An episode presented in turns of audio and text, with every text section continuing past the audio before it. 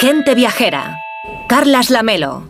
¿Qué tal? Muy buenos días, bienvenidos a Gente Viajera. Hoy les mando la postal sonora desde el Parque Nacional de Monfragüe, en Extremadura.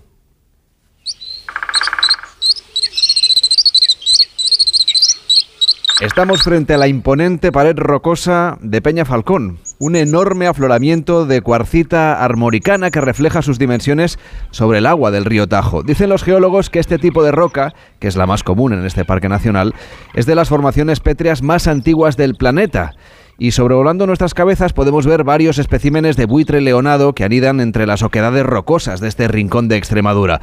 Aquí viven también cigüeñas negras, alimoches, buitres y águilas imperiales, y a ras de suelo podemos cruzarnos con ciervos, con jinetas, con tejones, con gatos monteses, con nutrias, culebras o galápagos. Pero a esta masa rocosa que se despeña sobre el río, le sobreviene también una leyenda popular que da nombre a este sitio. Le llaman el Salto del Gitano, que es como seguramente usted conoce ya esta postal tradicional de Monfragüe. Cuentan los lugareños que por aquí actuaba un joven bandolero que solía saltar a los comerciantes que seguían la ruta entre Trujillo y Plasencia. A este joven delincuente, que era bastante alto y corpulento, le gustaba presumir de su violencia para granjearse una reputación que asustase todavía más a sus víctimas que de tal manera que nada más verle y enseñar su navaja, pues le entregaban las mercancías temerosas de su destino. En una ocasión, esto es lo que cuenta la leyenda. La Guardia Civil le interceptó tras un atraco.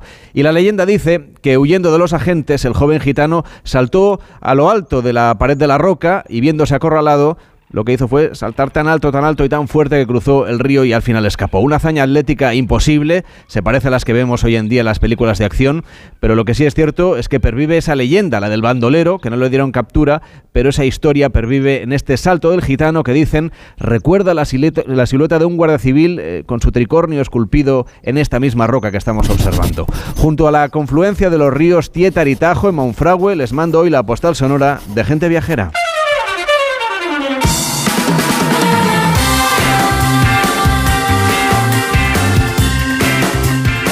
Gente Viajera, el programa de viajes de Onda Cero con Carlas Lamelo.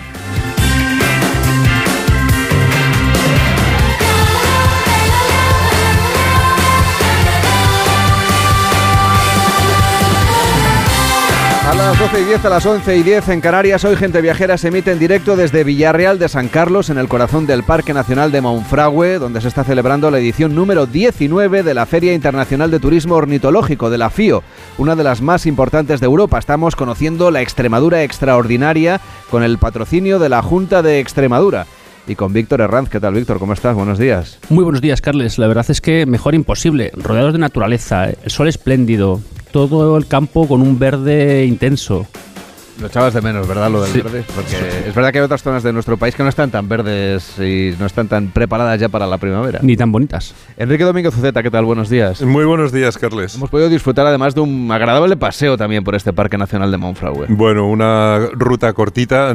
Vicente nos la hizo asequible para que pudiéramos ir cómodamente, pero sí fue una maravilla ver que está esto lleno de agua, que está absolutamente verde y el único problema es que no podemos volar, pero si no habría dado gusto. ¿Verdad? Sobrevolar. Sobrevolar un poco al menos vemos eh, por ahí a los buitres y todos los demás animales. Vicente Pozas, presentador de Gente Viajera en Extremadura, ¿qué tal? Buenos días. Un placer. Oye, gracias por hacernos de guía en esta ruta de senderismo que hicimos ayer por Monfragüe. Gracias a vosotros por venir cada año y compartir un ratito con nosotros esta feria que para nosotros es un orgullo de todo lo que tenemos. Y que hay muchísima animación, hay muchísimas familias de, por aquí del entorno que han venido, ¿no? Hay muchas actividades, hay carpas con una propuesta de turismo, está Fotofío, que es un es un, rincón precioso del concurso de fotografía con imágenes magníficos y como tú decías, yo creo que habéis cogido una de las primaveras más bonitas que recordamos hace mucho tiempo, es del libro. Eso que todavía formalmente no es primavera, pero ya, es que ya, vimos ahí alguna florecía que nos anticipa, ¿no? Que la primavera está por llegar. Un narciso precioso. Exactamente. Raúl es el que se lo sabe. Ahora, ahora vamos a saludar también a, a Raúl de Tapia. ¿Qué tal, Raúl? ¿Cómo estás? Buenos días.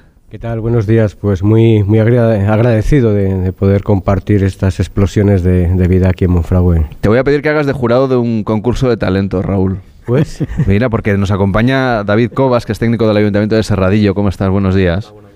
Te voy a pedir que te acerques un poquito más al micrófono, que me han dicho que, además de tu trabajo vinculado en el sector del turismo, eres capaz de imitar el sonido de algunas de las aves que son protagonistas en esta FIO. Así es.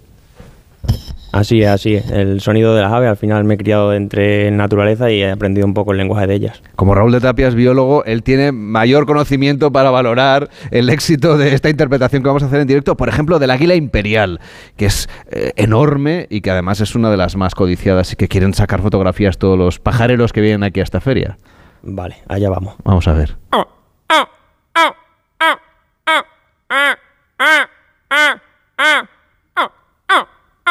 Oye, ¿cómo has aprendido a hacer estos sonidos?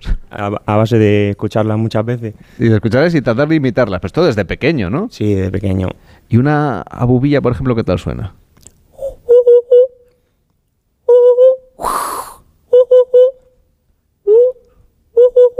¿Tú, Raúl, cómo lo oyes? Estupendísimo, eh, me, me deja eh, impresionado ¿no? esa mímesis que de hecho se estudia en antropología. Eh, lo que él hace lo han hecho sus antepasados y es parte de toda una ciencia y vamos, muy, muy preciso. Me ha contado David que la tórtola, la tórtola común, suena diferente de la tórtola turca. Exactamente. A ver si nos puedes hacer las dos, a ver si apreciamos aquí la diferencia. Cada especie tiene su, su nota diferente. Por ejemplo, la tórtola común arrullaría así.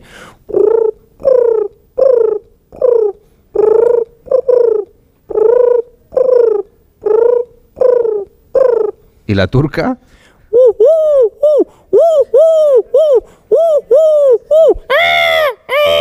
Está enfadada. Está enfadada. Un fuerte aplauso, por favor. Ese- eso es cuando van planeando. El sonido ese cuando van planeando. Claro, esta es la feria eh, de ornitología, de pajareros, o podemos decir así de manera más familiar, más importante del sur de Europa. Y de hecho está llenísima de actividades, Víctor, que yo creo que todas las familias que estén por aquí, cerca, por los contornos de Monfragüe, aquí en Extremadura, desde luego van a disfrutar de muchísimas cosas que hacer. Eso te iba a decir que son actividades especialmente para las familias, como los talleres de disfraces, los talleres, perdón, o lo- la observación de los huesos de, de aves, eh, chapas, eh, elaboración de jabones naturales, cursillos para seguir esas huellas de los pájaros en el campo y también pues un importante programa de conferencias y de divulgación ambiental en esta número 19 de la Feria Internacional de Turismo Ornitológico en Monfragüe, aquí en Extremadura. Además hemos llegado en un momento en el que se despiden las aves del invierno, están aquí todos los pajareros encantados porque esta semana nos contaban que se han visto ya algunos bandos de grullas migrando al norte de Europa, han empezado también a llegar algunas de las cigüeñas negras y es algo que bueno, pueden disfrutar los asistentes de la Feria Internacional de Turismo Ornitológico, pero también todos aquellos que vengan en cualquier época del año, Víctor. Así es, es que en este santuario natural la observación de aves, como comentabas, es una de las actividades más demandadas, pero la variedad de rutas guiadas y experiencias que se pueden hacer aquí pues es enorme, como pudimos ver ayer con Vicente. Estamos en un parque nacional que podemos recorrer andando, en bicicleta, haciendo una tranquila travesía por los alrededores, también en barco, y bueno, pues todas las formas de, de recorrerlo nos permite disfrutar de, de esas aves y de las más de 200 especies de vertebrados que, que habitan aquí.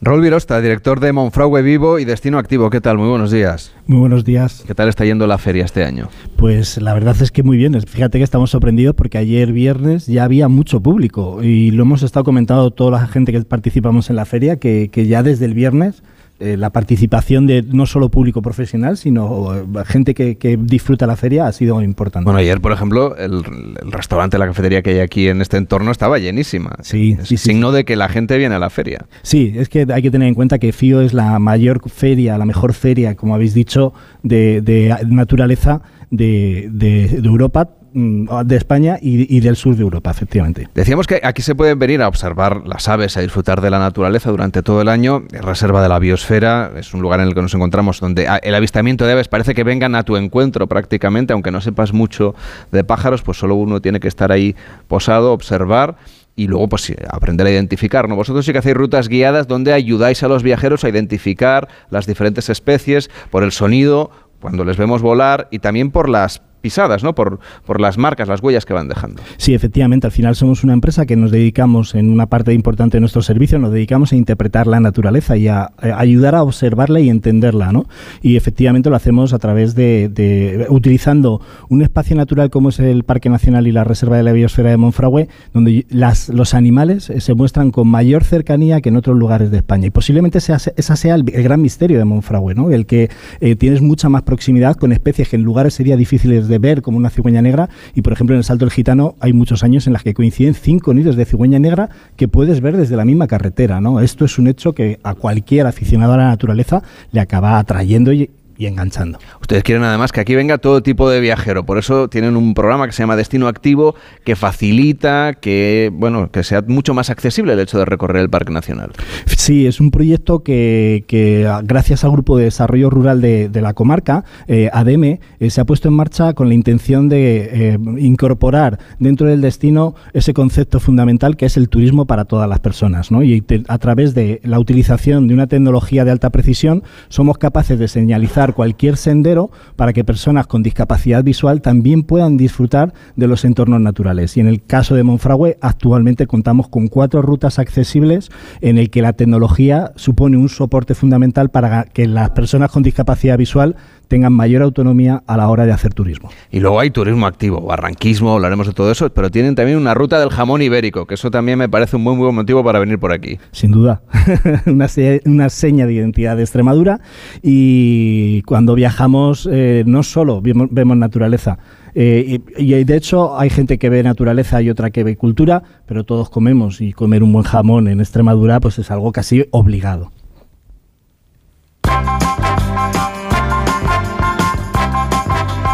En Onda Cero, gente viajera. Carlas Lamelo.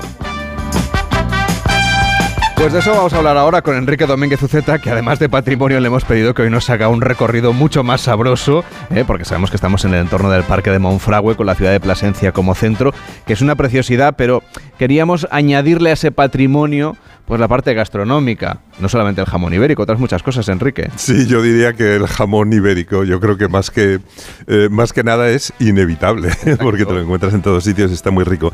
Mm, Pero fíjate, yo creo que este, los dos temas de, mm, de patrimonio y gastronomía están más unidos de lo que pueda parecer en un primer vistazo. La gastronomía buena normalmente está relacionada con lo que produce la tierra. Donde hay buena tierra para cultivar, pues es donde la gente se ha ido asentando y es donde ha hecho eh, ciudades y donde han dejado monumentos y edificios institucionales. Las civilizaciones han nacido al lado del agua, tanto en Mesopotamia como en el Nilo, y gracias a que la población estaba ya asentada, pues nos han dejado los monumentos que, que, nos, han, que nos han dejado. Sin embargo, eh, los que eran nómadas, pues la verdad es que como iban de un sitio a otro, poco patrimonio nos han, nos han podido dejar. Y, y si hoy Extremadura es extremadamente buena en gastronomía y en patrimonio, pues es porque su tierra es magnífica para la agricultura y porque sus dehesas son maravillosas para ese cerdo ibérico y para el ganado vacuno y para las ovejas y cabras. Yo creo que todo el mundo sabe que el emperador Carlos V, el padre de Felipe II, se retiró a vivir los últimos meses de su vida a esta zona, concretamente al Jerte, al monasterio de Yuste, pero si se vino eh, para acá fue porque la zona, mm, yo creo que era dentro de España donde mejor clima había y mejor gastronomía,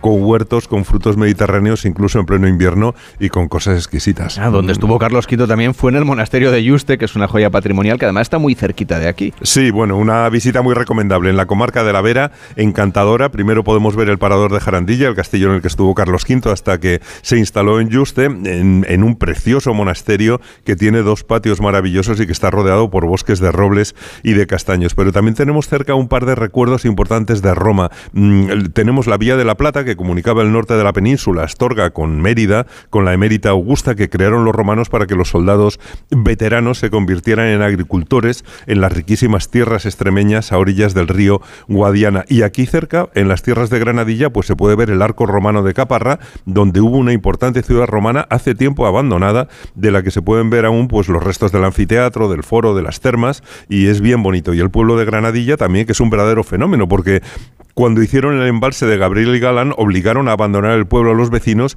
y hoy es un pueblo fantasma rodeado por el embalse, a veces también por las aguas del embalse cuando las tiene, al que se entra, se tiene una visita muy agradable del pueblo, eso sí, hay que tener cuidado porque te pueden dejar cerrado dentro, porque echan la llave por la noche. Pues eh, vayan ustedes con esta prevención eh, que les hace Enrique Domínguez Uceta, pero hoy queremos hablar de la gastronomía, que también tiene sus rutas en Extremadura, aquí en el norte de Cáceres donde estamos, por ejemplo, podríamos empezar por dónde, Enrique. Eh, Bueno, fíjate, hay, hay varias rutas vinculadas a productos. Las principales están relacionadas con el queso, con el ibérico, con el aceite y con el vino y el cava. Mm, La parte del vino y el cava yo creo que está un poquito más relacionada con la ribera del Guadiana, está más al sur, pero las otras tres rutas las tenemos muy cerca. Seguramente la más conocida es la del ibérico, que empieza por aquí, por Malpartida de Plasencia, por Torrejón el Rubio, Serradilla, que la tenemos aquí al lado del parque, y Talabán. Y luego pues sigue en el sur de la provincia por Trujillo, Cañamero, Montánchez, que es un nombre ilustre sin duda alguna, y Alburquerque. Son zonas de dehesa en las que mm, se hace posible criar el cerdo que come bellotas durante el tiempo de la montanera y se infiltra de esas grasas deliciosas que hacen imbatibles los maravillosos jamones. Y si tenemos que ponerle patrimonio a estos lugares, pues hay que destacar sin duda la oferta de Trujillo, claro.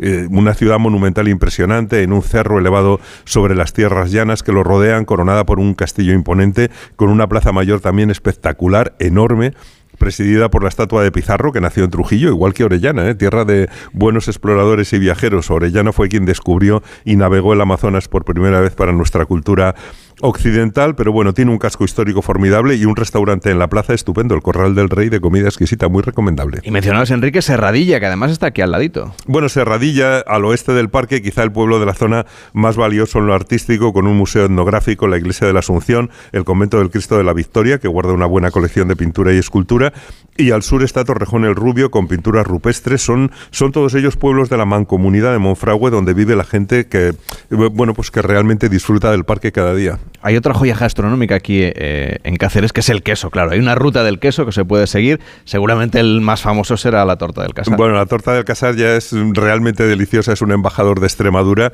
Una torta de queso de oveja, de pasta blanda, cremosa, untuosa. Una maravilla que se ha ganado una fama insuperable, pero no es la única denominación de origen protegida. También los quesos de los ibores de leche de cabra tienen su denominación. En la zona también son estupendos los quesos de la Vera y de Monfragüe, elaborados con leche de cabra verata, hay que volver a Trujillo otra vez para encontrar una cierta capitalidad del queso en la zona, porque allí celebran en mayo la Feria Nacional del Queso, en la que te puedes encontrar con los productores de los quesos extremeños, de la torta del casar, de los ibores, la serena y de aceuche.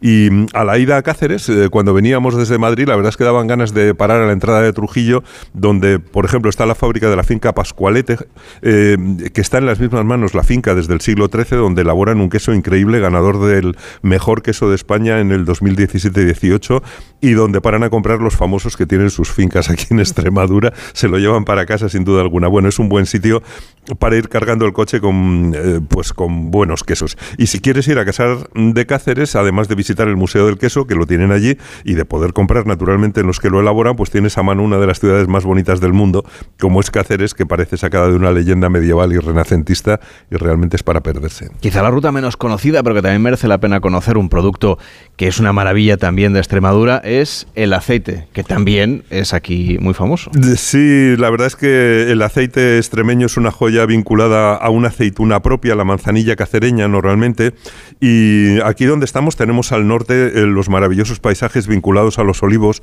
la denominación de origen protegida eh, que se llama Gata Urdes, y que son dos comarcas que además de ser bellísimas, porque Urdes mm, eh, tiene unos valles muy cerrados y empinados, pero verdes y verdaderamente espectaculares, y Sierra de Gata con sus cinco valles remansados y más abiertos, pero están plantadas de olivos, a veces, mm, sobre todo en las Urdes, en diminutos bancales, que son casi como macetas que hubieran hecho para colocar un solo olivo heroico, eh, pero que dan un aceite formidable. Es una ruta de arquitectura popular la que podemos hacer por, el, por un poquito al norte de donde estamos, al norte de Plasencia, eh, con una arquitectura popular, como decía, maravillosa, y en la Sierra de Gata, que es fronteriza con Portugal, pues hay también muchos castillos y casas nobles en los pueblos con escudos. Merece la pena acercarse a Robledillo de Gata o a Valverde del Fresno o a Marchagaz, eh, que es todo zona de manzanilla cacereña cerca de Caparra y de Granadilla. La verdad es que es una ruta del aceite verdaderamente maravillosa, muy sabrosa. Señor Virostas, supongo que todos los viajeros que vienen y hacen rutas con usted se deben llevar la mochila llena de cosas. Eh, pues sin duda, mm, ya habéis visto, ¿no? Que, que yo creo que a todos se nos ha abierto las papilas gustativas con esta explicación que han hecho. Sin duda, Extremadura cuenta con nueve denominaciones de origen. Tenemos, es una gran despensa de productos alimenticios de alta calidad, que es, que es otro motivo más por el que viajar. Y como dices, que se lleven a casa pues eh, esta parte de Extremadura. Vale, que mejor recuerdo que llevarse pues eso, cualquier producto gastronómico, pero no quiero dejar de mencionar el turismo activo así para la gente que busca más adrenalina, el barranquismo, las actividades de turismo acuático, qué tipo de cosas podemos hacer ahora que ya el invierno se está despidiendo. Pues eh, tenemos dos valles maravillosos para hacer turismo activo, barranquismo como tú estabas diciendo, que es el Valle del Jert y la comarca de la Vera, hay muchas empresas que están especializadas en, en este tipo de turismo activo, pero también en comarcas comarcas próximas y también aquí en Monfragüe aprovechamos las balsas de agua que son eh, es una presencia constante en Extremadura y aprovechamos las balsas de agua, los grandes embalses y los ríos que tenemos como el río Tietar, eh, uno de los mejores ríos conservados de, España, para poder hacer eh, rutas en kayak y disfrutar del agua, de la quietud del paisaje y de la belleza también que nos ofrece la naturaleza exuberante de Extremadura. Pero no nos olvidamos, Enrique, de otro producto que también tiene denominación de origen protegida, que es el pimentón de la Vera, que si no... Bueno, es otra maravilla que se elabora aquí con los pimientos de la Vera, eh, que trajeron de América, por cierto. Eh. Son, son productos que llegaron desde América, pero aquí se asentaron muy bien, igual que le ha pasado con el tabaco. Parece, parece mentira que encontraron un pequeño trópico aquí porque el clima realmente mm, es maravilloso. Esas latitas rojas de pimentón, bueno, también porque tienen su propia manera de elaborarlo. No solamente lo secan, sino que luego lo ahuman de una manera muy especial y realmente es delicioso. Y me encanta que tengan ese como emblema esa latita metálica roja, que es una maravilla. Y, y bueno, naturalmente estando aquí nos tenemos que acercar a Plasencia, que es una ciudad histórica verdaderamente formidable, muy acogedora. No solamente está llena de palacios maravillosos vinculados a apellidos ilustres como los Monroy, eh, Dos Torres, los Girón Carvajal, bueno, muy, muy importantes. Tiene una catedral o dos catedrales realmente como enlazadas por la espalda que son maravillosas, muy recomendables también, con un maravilloso retablo, pero sobre todo es, es muy agradable porque esa plaza mayor que tiene el ayuntamiento con una figura eh, yo la califico de alpinista. Es, una figura que se dedica a dar la hora a mediodía en, la plaza ante el regocijo de todos los que están por allí, pero esa plaza está también llena de restaurantes y de sitios para comer cosas ricas y algunas tiendas gastronómicas que han ido floreciendo por todos estos lugares de Extremadura para que efectivamente te puedas llevar el coche lleno, lleno de recuerdos gastronómicos. Pues les voy a pedir un fuerte aplauso para Enrique Domínguez Uceta que nos ha hecho esta ruta por Extremadura con ese sabor que tienen los productos extremeños.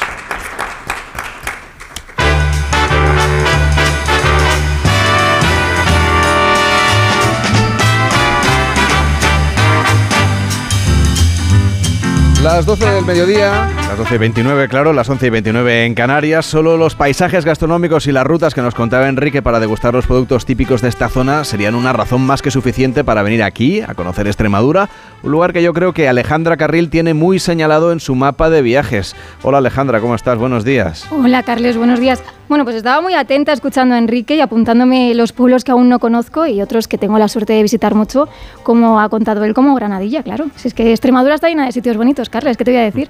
No, desde luego, ¿eh? y además aquí lo venimos a comprobar por suerte varias veces eh, cada temporada para, porque es un territorio muy extenso que tiene muchísimas cosas. Además de productos extremeños es importante poner en valor también a los profesionales que están posicionando a la provincia de Cáceres y a toda la comunidad extremeña dentro del mapa gastronómico nacional. Bueno, es que no solo eh, es que Cáceres cuente con una gran materia prima, eh, sino que hay grandes chefs y profesionales, como decías, de la cocina que la sitúan como referente gastronómico de todo el país. En total son 12 las denominaciones de origen y 5 indicaciones geográficas protegidas, las que demuestran la variedad y calidad que hay en toda Extremadura. En concreto, si hablamos de la provincia de Cáceres, tenemos que mencionar y destacar las cuatro estrellas Michelin que hay entre sus restaurantes y los nombres de chefs tan conocidos y valorados como el de Toño Pérez del restaurante Atrio o los hermanos Hernández Talabán de Versátil, que se encuentra en Zarza de Granadilla. Está con los dos Cristina Pérez Salas, que es gerente de Oído Cocina. ¿Qué tal está? Buenos días. Pues muy bien, la verdad es que da gusto escucharos hablar de gastronomía los que no sois de aquí, a ver si lo hacemos igual de bien los que los que somos de la tierra. Eh, parece un poco, da un poco la sensación, ¿no? de que los extremeños a veces les cuesta creerse la calidad del producto que tienen aquí. Justo, la verdad es que sí, Carlas, es una pena porque dicen por ahí, va uno a Madrid Fusión y dicen que somos la despensa de Extremadura pero y todo el mundo que viene aquí dice que, se come muy bien, pero luego a nosotros nos cuesta, somos muy críticos yo creo que con nosotros mismos. Oye Vicente, qué quesos que hay en Extremadura. Que desde que hemos llegado yo no he parado de comer queso. Hay muchos, los decía el queso de aceuche, que también es denominación de origen, todos los de cabra con pimentón de toda la zona de los berrocales eh, trujillanos, luego las tortas blandas, y, mm, es que yo creo que hay una variedad, todos los quesos frescos, tanto de leche, de vaca como de cabra, son una delicia, un poquito de pimentón, ¿verdad? De la vera y un pelín de aceite, manzanilla cacereña y has triunfado. Claro que sí. Cristina, no sé si el turismo gastronómico ayuda también a que se sigan produciendo estos productos de alta calidad y a que también los cocineros ¿no? se, miren los unos a los otros para intentar ir innovando cada vez más. Sí, la verdad es que sí. Eh, bueno, al final eh, la innovación es importante es muy importante, pero también es importante conservar la tradición. Entonces estamos en un sitio donde tenemos que trabajar ambos conceptos a la vez. Sí que es verdad que, que el primer prescriptor de Extremadura es el restaurante de productos de Extremadura, porque es donde al principio entra en contacto el consumidor con los productos. Y en ese sentido hay un montón de pequeños productores que solo producen para hostelería. Estaba hablando de Vicente de los Quesos y me acordaba de, de los quesos de zarza de Granadilla que tienen los hermanos Hernández Talabán en su establecimiento. Hacen una producción muy pequeña y son casi una pequeña joya que puedes degustar en los establecimientos de hostelería de Extremadura. Mencionábamos las estrellas Michelin al principio, pero son numerosas las distinciones que tienen otros establecimientos y chefs en la provincia. Eh, Cristina, ¿cómo ayudan estos restaurantes a situar a, a estos pequeños pueblos en el mapa gastronómico y turístico? Pues en el caso de los hermanos Talabán está claro que ha sido, vamos, eh, incuestionable, ¿no? Porque estamos hablando de una localidad con 1.800 habitantes, entre 1.500 y 1.800. Sí, es activa, es decir, tiene empresas y tal. Además, empresas productoras. Eh, no solo hacen, no solo está versátil haciendo gastronomía, también tenemos allí cerveza artesana, los quesos que hablábamos de Granadilla. Tenemos, creo que también un, un creo que es, no, no, sé si Vicente me puede corregir en esto, creo que es vodka o, o whisky, Eh, una, whisky. una bebida de alta graduación de lo mejor de España. Gente de Ceres. Y, y, ellos, y, y si con toda esta riqueza, ellos han sido capaces, con su estrella de Michelin, de posicionarnos a nivel nacional. Y es un poco lo que nosotros, por ejemplo, desde Oído Cocina estamos trabajando. Trabajando con los establecimientos que creemos que tienen posibilidades para mm, avanzar en las grandes guías y al final posicionar en, a nivel nacional e internacional. Estamos en la FIO, que es una feria internacional muy importante, pero luego hay otros muchos eventos a lo largo del año vinculados con la gastronomía. Por ejemplo, los que vengan en los próximos meses. ¿Qué ferias importantes hay que estén previstas? Pues mira, antes de Semana Santa, la feria, de, de- la feria del queso de Aceuche, que es producto de denominación de origen protegida también, que os lo aconsejo que lo, que lo degustéis porque es, es impresionante. Eh, luego en el mes de mayo, la feria del queso, que eso ya es que no hace falta Trujillo, ¿no? promocionarlo. Sí, en Trujillo, porque es una pasada. Y bueno, pues nosotros estamos trabajando también en el mes de, en el mes de noviembre haciendo una feria gastronómica eh, ya con establecimientos de restauración, que son los que con los que nosotros trabajamos, que se llama Sabor y que es en Badajoz y que congrega pues a cerca de 25.000, 30.000 personas a lo largo del fin de semana. Cristina Pérez Salas, gerente de Oído Cocina. Gracias por estar hoy en Gente Viajera. Gracias Hasta a vosotros. próxima. Buenos días. Y Raúl Virosta, director de Monfragüe Vivo. Gracias por acompañarnos. Hasta la próxima. Muchísimas gracias. David, te voy a pedir que te despidas como una nutria. Y así ya no solamente aves, sino también animales que están por ahí por la tierra y por el, y por el agua. Vale. Perfecto, perfecto.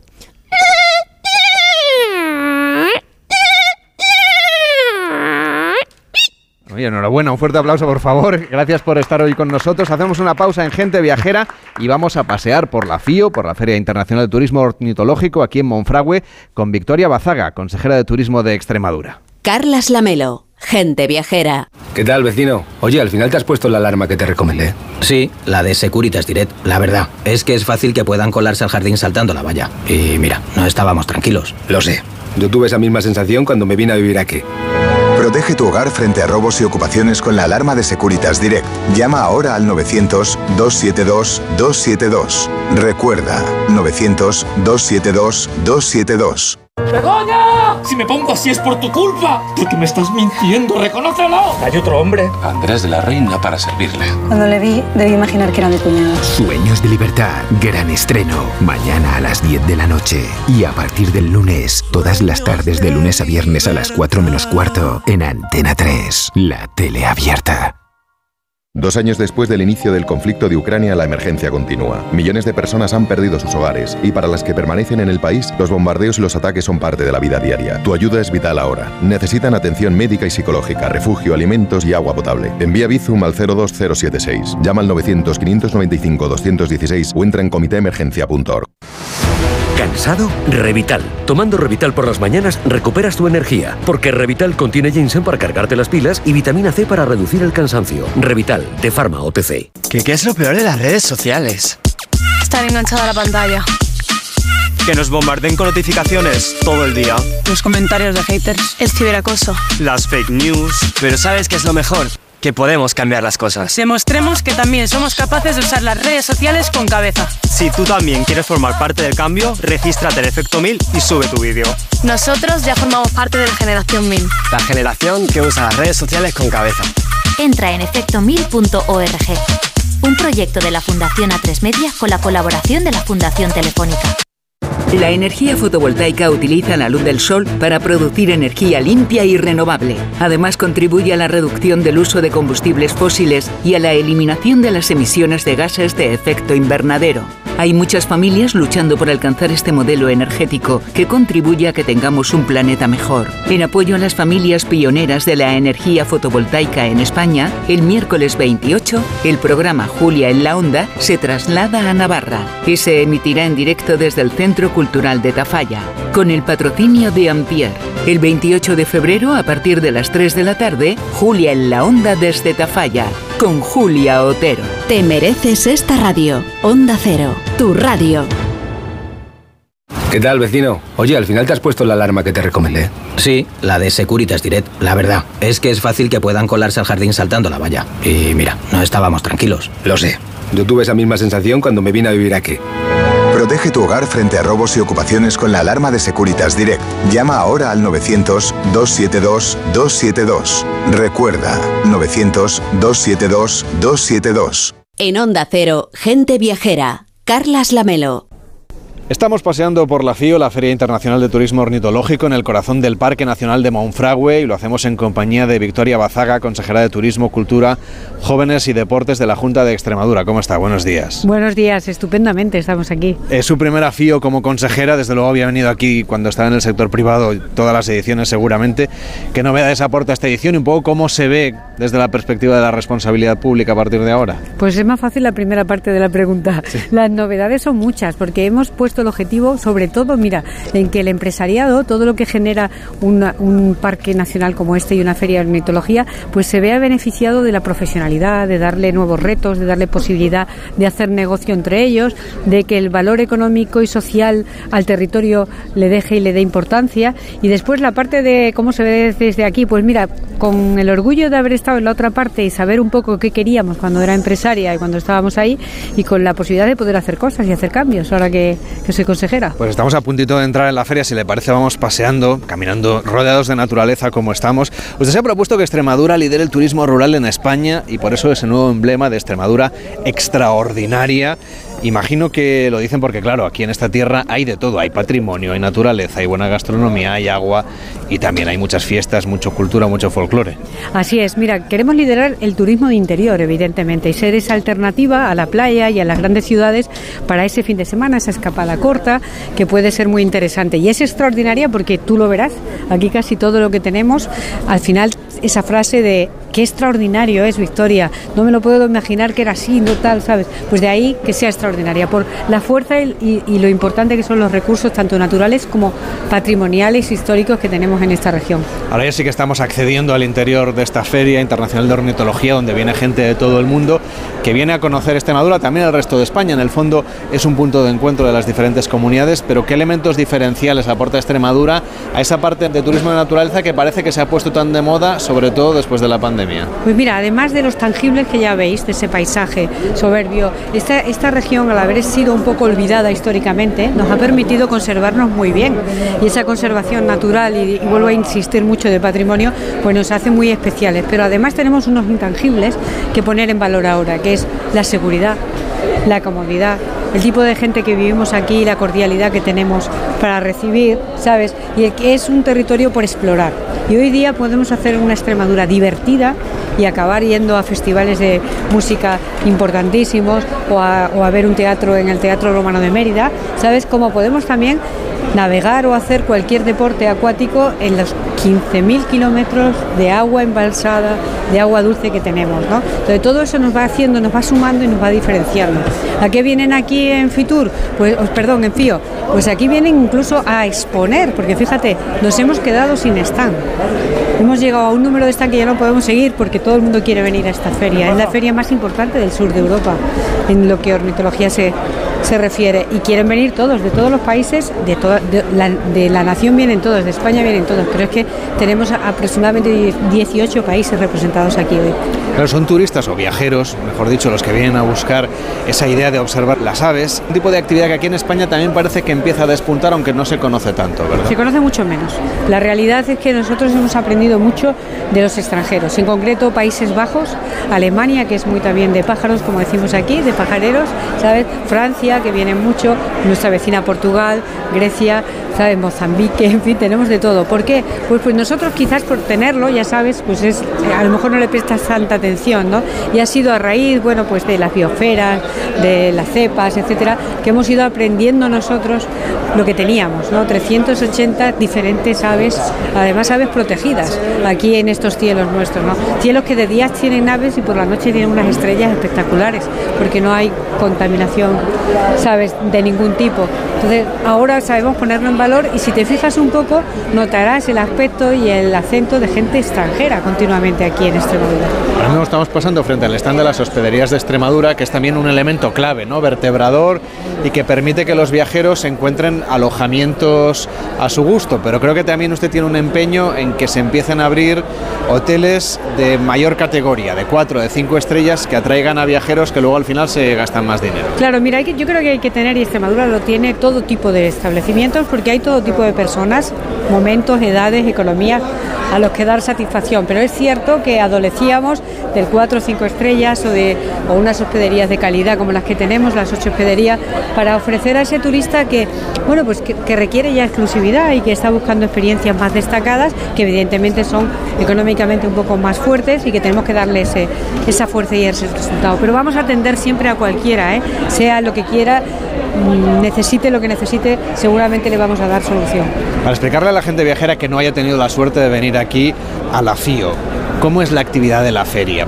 ¿Qué, elementos de interés tiene además de todas las conferencias, encuentros culturales, encuentros de naturaleza y actividades que más o menos sí venimos contando? La parte que se puede visitar aquí en esta zona de stand. Mira, pues hay una zona interesantísima que es la zona de óptica que le llamamos, que le llamamos. Donde vienen además patrocinando. O sea que fíjate que es, difícil eso, porque vienen los, lo último que haya en óptica, en, en fotografía, en avistamiento, pues en catalejos que me decían ¿no? que se ahora así, ¿sabes? Y cualquier artilugio que sirva para el avistamiento de aves. Mira, el ornitólogo no es solamente el que sabe de pájaros, es el que disfruta con las aves para fotografiarlas, para pintarlas. Si te fijas, tenemos artistas que las pintan, artistas que las esculpen, además en materiales inéditos, ¿sabes? Que no se había hecho nunca, como puede ser el latón, como puede ser la madera, el corcho extremeño, etcétera. Tenemos artistas que, que dibujan al óleo artistas que fotografían, que es impresionante, 6.800 fotografías para el concurso de fotografía, que es europeo, ¿no? De toda Europa nos vienen. Prácticamente de todo el mundo nos vienen fotografías, ¿no? Entonces, todo eso le hace, hace muy especial a la feria. Estamos rodeados de naturaleza, alrededor de donde están estas carpas donde se está celebrando la Feria Internacional de Turismo Ornitológico aquí en Extremadura, estamos en el Parque Nacional de Monfragüe. Claro, en lugares así uno automáticamente piensa en la sostenibilidad, cómo se puede preservar el entorno natural pero manteniendo la actividad industrial económica que de alguna manera da vida al territorio y permite también que se pueda fijar población en una zona de España como Extremadura. Bueno, pues tenemos dos modelos para utilizar. Mira, uno que somos jóvenes todavía y vamos a aprender los errores de otros que son más antiguos para no Y el otro es que eh, la sostenibilidad, el extremeño, la extremeña lo tenemos en el ADN. Aquí es una tierra, y lo decía hoy la presidenta en su discurso de, de apertura de la feria, en la que sabemos aprovechar y cuidar del agua, de la naturaleza, de los animales. No verás a un extremeño haciendo ninguna locura con, con, la naturaleza, ni con la flora, ni con la fauna. Lo traemos, pero además de haberlo traído ya de, en forma en el modelo de vida, porque tenemos una ruralidad enorme en Extremadura, un 80% de nuestro territorio es rural. Y lo rural te acerca siempre a, a lo ecológico, al saber disfrutar y mantener lo que tienes, ¿no? Pero además vamos a hacerlo pues con profesionalidad y con conocimiento de qué es lo que quiere el turista ahora, que preservemos y con la responsabilidad de que todo lo que tenemos, todo lo que tenemos, se lo tenemos que dejar a las próximas generaciones y se lo tenemos que dejar como mínimo igual, pero si por mí fuera un poquito mejor. Victoria Bazaga, consejera de Turismo, Cultura, Jóvenes y Deportes de la Junta de Extremadura, gracias por este paseo por la FIO. Hasta la próxima. Gracias a vosotros por estar siempre aquí con nosotros. Muchas gracias. Gente Viajera, el programa de viajes de Onda Cero con Carlas Lamelo. Es hora de que esta empresa funcione como lo que es, una empresa familiar. Yo no me he partido el lomo por esta empresa para que ahora venga mi hermano a vivir del cuento. Pero es tu hermano Jesús. Ha habido un derrumbe en la fábrica, pues tu padre está herido. Si algo le pasa a padre, sería lo que siempre has querido ser, ¿no? Sueños de libertad, gran estreno, mañana a las 10 de la noche. Y a partir del lunes, todas las tardes de lunes a viernes a las 4 menos cuarto, en Antena 3, la tele abierta. Dos candidatos, dos partidos, una campaña cuesta abajo y sin frenos. El argumentario de campaña. Pero no tiene nada nuevo, ¿no? Sí, en lugar de todos pone Dos candidatos, dos partidos, una campaña cuesta abajo y sin frenos. el argumentario de campaña. Pero no tiene nada nuevo, ¿no? Sí, en lugar de todos pone todes. Qué desastre de político. Políticamente incorrectos. Repite conmigo. Libertad. Libertad. Libertad. Libertad. Así hasta que no sepan ni lo que significa. En cines el 23F. Tengo la memoria fatal, se me olvida todo. Si te falla la memoria, toma de Memory. De Memory con vitamina B5 contribuye al rendimiento intelectual. Y ahora para los más mayores, de Memory Senior de Pharma OTC.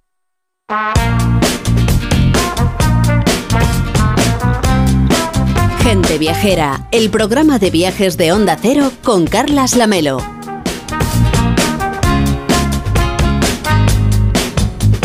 Las 12 y 47, las 11 y 47 en Canarias. Hoy Gente Viajera se emite en directo desde Villarreal de San Carlos, en el corazón del Parque Nacional de Monfragüe, donde se está celebrando la edición número 19 de la Feria Internacional de Turismo Ornitológico, la FIO, una de las más importantes de Europa. Estamos conociendo esta Extremadura extraordinaria con el patrocinio de la Junta de Extremadura y en este entorno natural que ofrece mil posibilidades para los eh, viajeros, además de disfrutar de la fauna y de las aves, pues se lanzan al turismo activo. Irene González, ¿cómo estás? Buenos días. Pues ya sabes que estupendamente aquí en el campo, entre montañas, ríos, agua, vosotros. Seguro que no abasto biólogos. con tantas posibilidades de turismo activo como hay por aquí. Eh, bueno, es que para variar la melo me lo has puesto muy difícil, porque si hubiera que explicar un paisaje para practicar turismo activo, estaría hablando de Extremadura. Esta tierra de verde y de agua lo tiene todo para que los que nos gusta trastear por la naturaleza, pues estemos como pez en el agua. Así que voy a dar unas ideas para que nuestros oyentes apunten y se escapen unos días a esta región, porque aquí se van a enamorar de estos lugares auténticos, con alma y sostenibles. Pues ya que estamos aquí en este paisaje, a ver, ¿qué nos propones así para empezar? Pues mira, mm, yo como siempre al grano, propuestas, aunque tú digas que no, que hablo mucho. Propuestas muy concretas que son planazos y como estamos en Cáceres me voy al Valle del Río Jerte con la ruta de la Garganta de los Infiernos que pasa por una reserva natural y por un camino de 15 kilómetros que sube hacia la montaña entre robles, tejos y castaños y con águilas sobrevolando por encima. Por esta ruta se llega a Los Pilones que es un tramo de varios kilómetros que está formado por pozas que parecen marmitas gigantes donde te puedes bañar y ya vamos a tiempo de ello. Venga, pues para empezar con el turismo activo, parece que hacer un buen paseo pues siempre es muy agradable, pero tú lo que quieres es que nos demos un chapuzón, que hombre, todavía yo creo que hace un poquito de frío, pero bueno. Nos queda un telediario para ello. Venga, pues a ver, con vistas a Monfragüe, ¿dónde nos podemos bañar? Pues mira, mm, muy cerquita, muy cerquita de donde estamos. Y para recrearnos sugiero una ruta, que es la ruta de los miradores, que está aquí. De verdad que no se la pierda nadie, porque si hay algo que enamora en Monfragüe, son estas terrazas que miran al infinito con un paisaje sensacional. Hay más de 10 a los que es muy sencillo llegar, porque además, bueno, tienes parking fácil y todas tienen unas vistas espectaculares al parque y a sus aves. Te aseguro, Lamelo, que primero te dejan sin habla y después sin batería en la cámara de fotos. Para mí, uno de los más fas- fascinantes es el mirador del Salto del Gitano, que está entre los acantilados del río Tajo. Ya has contado la leyenda, Mm. que somos muy de leyendas, ¿eh? Hombre, No, nos encantan las historias. ¿sí? Y otro precioso es el del Castillo de Monfragüe. Y no me perdería el mirador del Pliegue, el de Fuente de los Tres Caños, el de la Tajadilla, el mirador de la Portilla del Tietar, Mala Vuelta o el del Puerto de la Serrana. Vamos, que necesitas un día para recorrerlos. Hombre, tal y como hemos venido aquí hacia, hacia San Villarreal de San Carlos, donde hacemos el programa, había, hemos pasado por algunos de estos miradores y estaban ya llenitos de gente, de los observadores de aves, que se han comprado algunos equipos aquí en la Feria Internacional de Ornitología y están allí estrenándolos como, como niño con zapatos nuevos. Están Pues sí, encantados. y, y yo muerta de envidia, ¿eh? porque hubiese parado con ellos, hubiese hablado con ellos, y lo que dices es muy buena idea, porque parece ser que hay que hacer un descuento muy bueno, eh, no sé si es un 10 un 10%, un 15%, que es un dinero interesante sobre estos equipos. Claro, ¿eh? es que algunos valen una fortuna, así que un Sí, 10% sí, es sí. un buen, un buen Pues ahorro. sí, sí, sí. Oye, y entre mirador y mirador, yo creo que vamos a sugerirles a los oyentes que se suban a la bicicleta. Pues es que eso es, ese eres tú, el de la bicicleta. Venga. La Melo, los caminos de las reservas son magníficos por sus exigentes subidas, preparadas para ti, ¿eh? sus bajadas sinuosas y ya te digo que parece que las han hecho pensando en ti. Así que puedes optar por una de las ocho rutas que conectan el territorio, que suman más de 300 kilómetros por dehesas, por sierras y por monte bajo, y donde es muy fácil cruzarte con ciervos, que ayer vimos alguno, con buitres eh, y con águilas, ¿no? Y, y, bueno, respirando uno de los aires más puros del mundo. Y fíjate si hay para elegir la Melo que puedes hacer rutas desde 61 kilómetros, como tiene la ruta Carroñera, que es la más larga, hasta unos 20 eh, de la ruta del Camino del Tajo, que es la más cortita. Y como tú eres muy de bici, también te recomiendo la ruta Camino de la Transhumancia, Cuatro Lobos, la ruta de las dehesas de Arroyo Campo. Y para mí dejo la ruta Monfragüe panorámico porque es sencillita, llanita y muy Y lineal. así haces fotos, ¿no? Claro, hago fotos, paro, miro, pues disfrutando de la cosa Me pausada. ahí para que yo vaya en bicicleta y tú ahí tranquila paseando. Es que lo tuyo. es que Bueno, lo te- estás pero oye, lo- deseando. lo, que estoy deseando es cuando suba un poquito las temperaturas, porque yo soy no soy tan valiente como para bañarme ahora, alguna actividad acuática, sí, además de remojarnos como nos decías. Pues mira, hay muchas porque estamos en la tierra del agua, aunque la gente que no conozca Extremadura se sorprendería muchísimo que es una tierra de agua. Eh, mm, bueno, claro, está cruzada por el río Tajo, que es el mayor de toda la península ibérica, y recorre eh, la reserva de la biosfera de Monfragüe eh, de, norte a sur, y bueno, además es que hay muchísimos embalses. Así que para descubrir Monfragüe desde el agua, nada mejor que hacer rutas en kayak, que de la verdad es que a mí me encanta, ¿eh? Tú bici y yo kayak. Pues también Que- es cansado lo del kayak, ¿eh? no te creas. bueno, pero cuando te cansas haces así con el remo Ya y ya está. O Si no o si vas de, si le no hay- pides detrás, el de adelante quede con la pala y tú eso, y si se da la vuelta, pues metes corriendo el remo. Pero vamos, te, te permite descansar.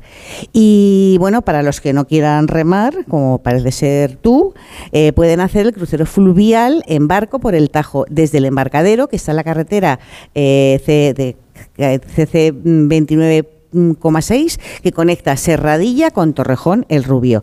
Eh, es algo de una más, algo más de una hora y media, aguas arribas, hasta llegar al precioso salto del gitano. Y bueno, te la van explicando y es una gozada.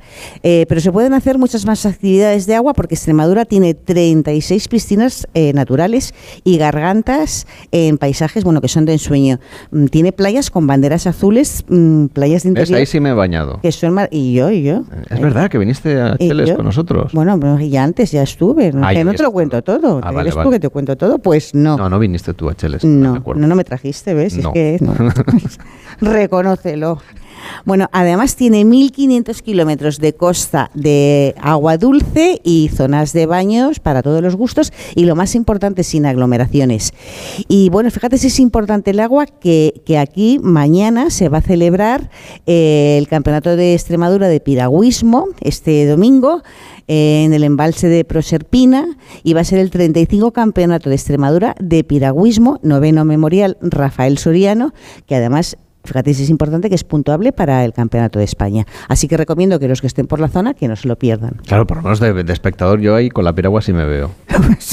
Nada, Nacho, mañana vamos. Está con nosotros Nacho Lozano, que es presidente de la Federación Extremeña de Turismo Rural. ¿Cómo está? Buenos días. Hola, buenos días. Gracias por venir a Extremadura, de verdad. Estamos encantados de venir aquí. Siempre que, mm, vamos, que tengamos ocasión, aquí nos va a tener usted. Queríamos contarle a la gente viajera, algunas de las actividades ya nos las ha avanzado Irene, pero claro, aquí hay que venir, reservarse unas vacaciones largas, porque hay muchas cosas que hacer.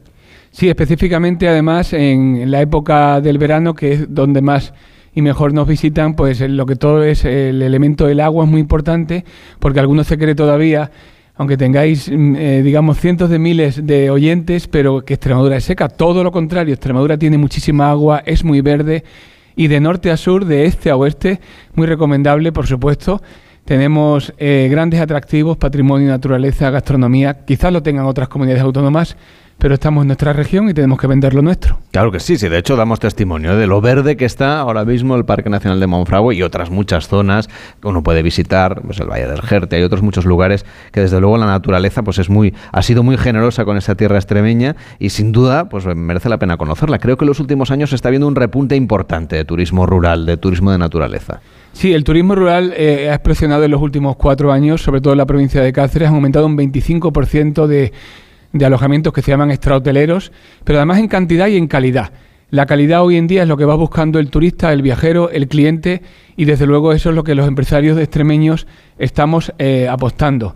Alojamientos en pequeños pueblos, alojamientos en pueblos menos turísticos, pero en definitiva dar lo que el cliente y el viajero quiere, ¿no? No solamente un turismo nacional, sino que también estamos cada vez atrayendo más un público internacional que viene buscando quizás algunos sectores muy específicos como la ornitología, pero también otros como es la gastronomía o, por qué no, el patrimonio. Y además disfrutando del encanto de quedarse en un alojamiento rural. Por ejemplo, usted en Trevejo hizo construir esos apartamentos a Fala. Háblenos un poco de cómo es la experiencia de quedarse alojado allí. Bueno, eh, realmente Trevejo es la última aldea del medievo extremeño. Yo cuando llegué en el 2005 prácticamente no había nada. era una población que iba directamente a fallecer, ahora ya gana población y, de los 16 habitantes que duermen en invierno, ahora ya hay capacidad para 40, 45 turistas viajeros, que no es ya el turista que antes pasaba por allí hace 20 años, ¿no? O por la Sierra de Gata, sino que el que viene específicamente a quedarse y a disfrutar de esta aldea maravillosa que es uno de los pueblos más bonitos de España, también lo es San Martín de Trevejo, también lo es Robledo de Gata, única comarca de España que tiene tres poblaciones. Y es por ello que invitamos a todo el mundo, a todos los viajeros que nos visiten. Para hacer senderismo y está el GR10, ese camino de hoyos a Trevejo que podemos seguir. ¿Cómo es esta ruta? Bueno, esa ruta es maravillosa entre robles y castaños. Además, ahora em, hay un proyecto para unirnos con las aldeas históricas portuguesas en definitiva, actividades de senderismo, de naturaleza. Hay que tener en cuenta también que la Sierra de Gata, como antes nos ha comentado el maestro, tiene una serie de productos de temporada maravillosos como es el aceite, incluso también el cabrito. En definitiva, lo tenemos todo para que efectivamente puedan venir eh, de, digamos, de todo el resto del país. Irene, nos falta comentar que estamos en una zona con muy poca contaminación lumínica donde se pueden ver las estrellas. Pues casi que me lo has quitado de la boca, te lo iba a contar antes y gracias por la pregunta, porque, eh, eh, bueno, un, cielo tan limpio como el de la Reserva de la Biosfera de Monfragüe tiene un lugar especial para la observación del universo, que es el Observatorio Astronómico de Torrejón el Rubio. De cualquier manera, mm, puedes ver las estrellas desde el campo bien abrigado y bueno, mirando el cielo pasa, es fascinante. Nacho, ¿alguna recomendación para que la gente viajera venga a hacer observación de las estrellas aquí a Extremadura?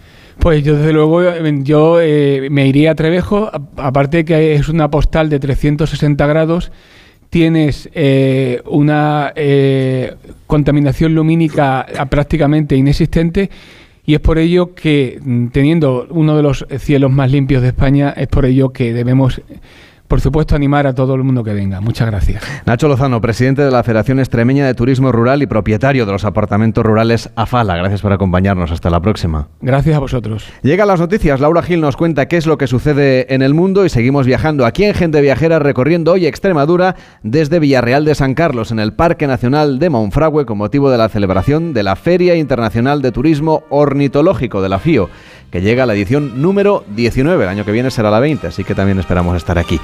Como decimos, noticias y volvemos en Gente Viajera.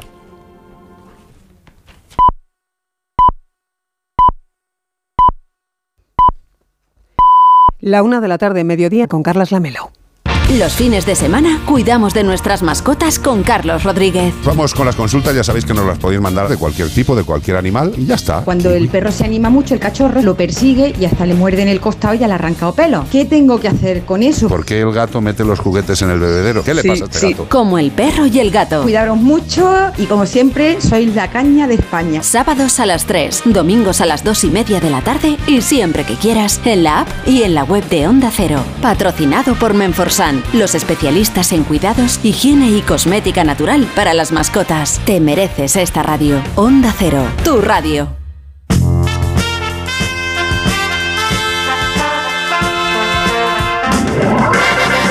Gente Viajera, el programa de viajes de Onda Cero con Carlas Lamelo.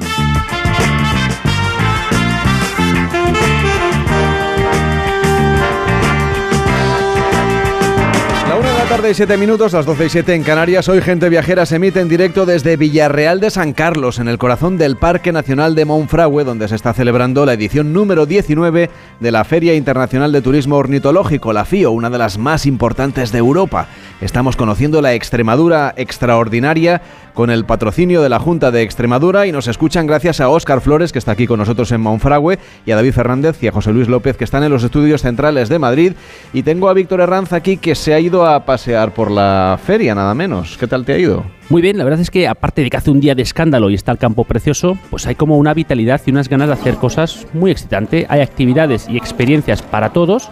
Hay gente que estaba cogiendo fuerza en los bares, en las terrazas, había una que otra conferencia, había también quien estaba mirando equipos de fotografía, quienes aprendían de los expertos. Y luego actividades organizadas y, algunas de ellas incluso gratuitas, como os explicaba Pilar, que es una vecina de Plasencia que participa siempre de esas de esos sorteos, ¿no? de rutas gratuitas y que este año pues le, ha tocado una de ellas. Como también somos senderistas durante todo el año, pues casi que nos conocemos todas las rutas de aquí, Cerro Gimio y todo, y, y, entonces, bueno, pues un poco elegir y hoy hemos cogido ese que es la primera vez, por fin que nos ha tocado. Bueno, y nos han contado, por cierto, que es importante llevar bocadillos para los jóvenes, porque no les gusta mucho ya la comida con, con huesos. La chacina que, que, llamamos, el buen jamón, el lomo, la morcilla. Eh, antes era muy típico el cabrito, pero los jóvenes ya no quieren comida con huesos, entonces lo fácil es los bocatas.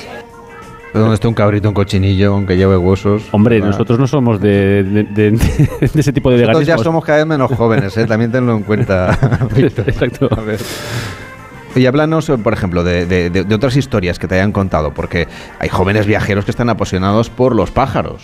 Sí, y también por los huesos. Concretamente, Manuel, un viajero ya de 5 años que estaba haciendo la actividad con su padre, esta actividad de identificar los huesos de las aves, y también otra amiga de, de, Badajoz, una pequeña apasionada de los pájaros, en su segundo año y su primera experiencia en, en la FIO.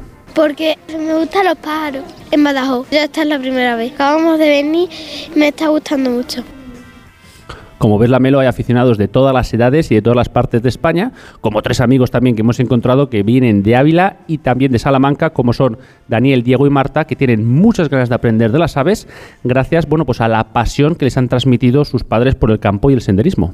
Que bueno, mi padre sí que lleva viniendo muchos años. Eh, yo soy de Ávila, aunque ahora vivo en Salamanca, y la verdad que tengo mucho interés en Monfragüe porque me gustan mucho eh, las aves y sobre todo aquí es que se ven muy bien y cómo te las enseñan.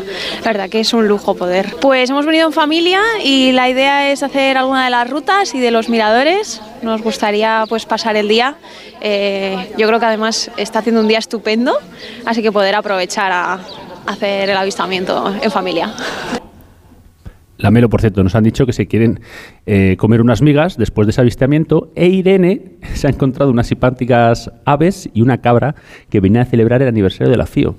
Bueno, Irene, eh, eh, Raúl de Tapia y Carmen. ¿Sabes visto una foto? Hombre, estamos... La vamos a subir a arroba gente viajera OCR. Bueno, eso, eso ya lo discutes con, con Carmen, pero sí, eran dos buitres, Berto y Berta, y la cabra, que no me acuerdo cómo se llama, Geopaca, creo. Geopaca. Y nada, muy simpática, o sea que la, la vamos, mm, si Carmen si se sube la foto, pues ya se verá. Este es el ambiente de la FIO, de la Feria Internacional de Turismo Ornitológico, cuando es la 1 y 11 minutos, las 12 y 11 en Canarias. Desde la familia de gente viajera queremos unirnos, claro, al dolor de las víctimas por el incendio en Valencia. Estamos con sus familiares, con sus amigos, también con quienes han visto arder su casa y con los bomberos y los equipos de emergencia que todavía están algunos, por cierto, hospitalizados y que les han podido salvar la vida. Mucho ánimo a todos de parte de toda la familia del equipo de gente viajera.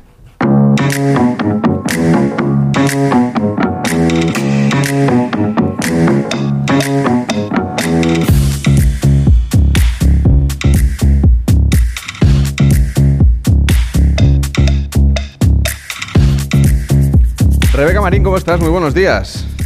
Pues muy buenos días. Mira, te voy a decir una cosa. Me estabais dando mucha envidia, Carles, eh, con esto Mon- Monfragüe, pero no tanta porque te tengo que decir que a mí me pilláis en otro punto de España y también he visto muchos animalitos, concretamente cabras montesas, porque estoy en Gredos, en la Laguna Grande. O sea que, maravilla. que- que- Claro, claro. Así que no me dais tanta envidia esta semana, ¿eh? Oye, pero de ahí de Gredos ahí tienes cobertura para mandar el Revelorian por ahí lejos. Yo, pues yo el Revelorian, tú sabes que lo puedo aparcar. Yo tengo en todos los ayuntamientos de España, ¿vale? tengo autorización, así que lo aparco en cualquier rinconcito hasta de la montaña. A ver, cuéntanos, ¿a dónde vas a ir hoy? Eh, pues mira, estoy aquí muy a gusto, no te engaño, pero eh, ya sabes que estamos en el arranque del año nuevo chino. Así que esta semana me he puesto un poquito asiática. He querido viajar primero con uno de los grandes, al gran país asiático, con Marco Polo, para conocer al gran emperador Kublai Khan, eh, para el que, por cierto, llegó a trabajar 17 años nada menos. Que es que yo te diría, Carlos, que esto se considera casi como ser funcionario, ¿no? No. Tal y como está el panorama hoy en día, la verdad es que sí, oye, se cumplen además 70 700 años de la muerte de Marco Polo, lo contamos el otro día en el programa. Oye, ¿tú qué puntos vas a recorrer? Pues mira, primero voy a llegar con ese barco al gran país asiático. Marco Polo pues venía de hacerse la ruta de la seda, acuérdate. Luego voy a conocer al emperador, que yo soy muy de conocer a los que mandan, así te digo, a su corte, su palacio, que por cierto está en la actual Pekín.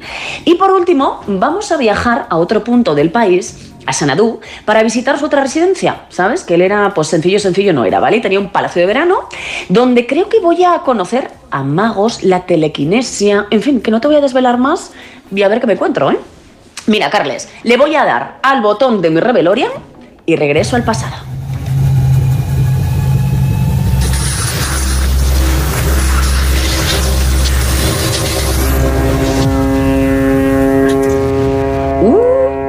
Mira, acabo de llegar. Mira, estamos ahora mismo atracando, y ya estás escuchando al barco, en Cambalú. Y dirás, por lo menos yo me he hecho la pregunta, ¿qué ciudad es esta? Bueno, pues es el nombre de la capital de China en estos tiempos. Date cuenta que yo he caído en el año 1274, siglo XIII, ¿vale?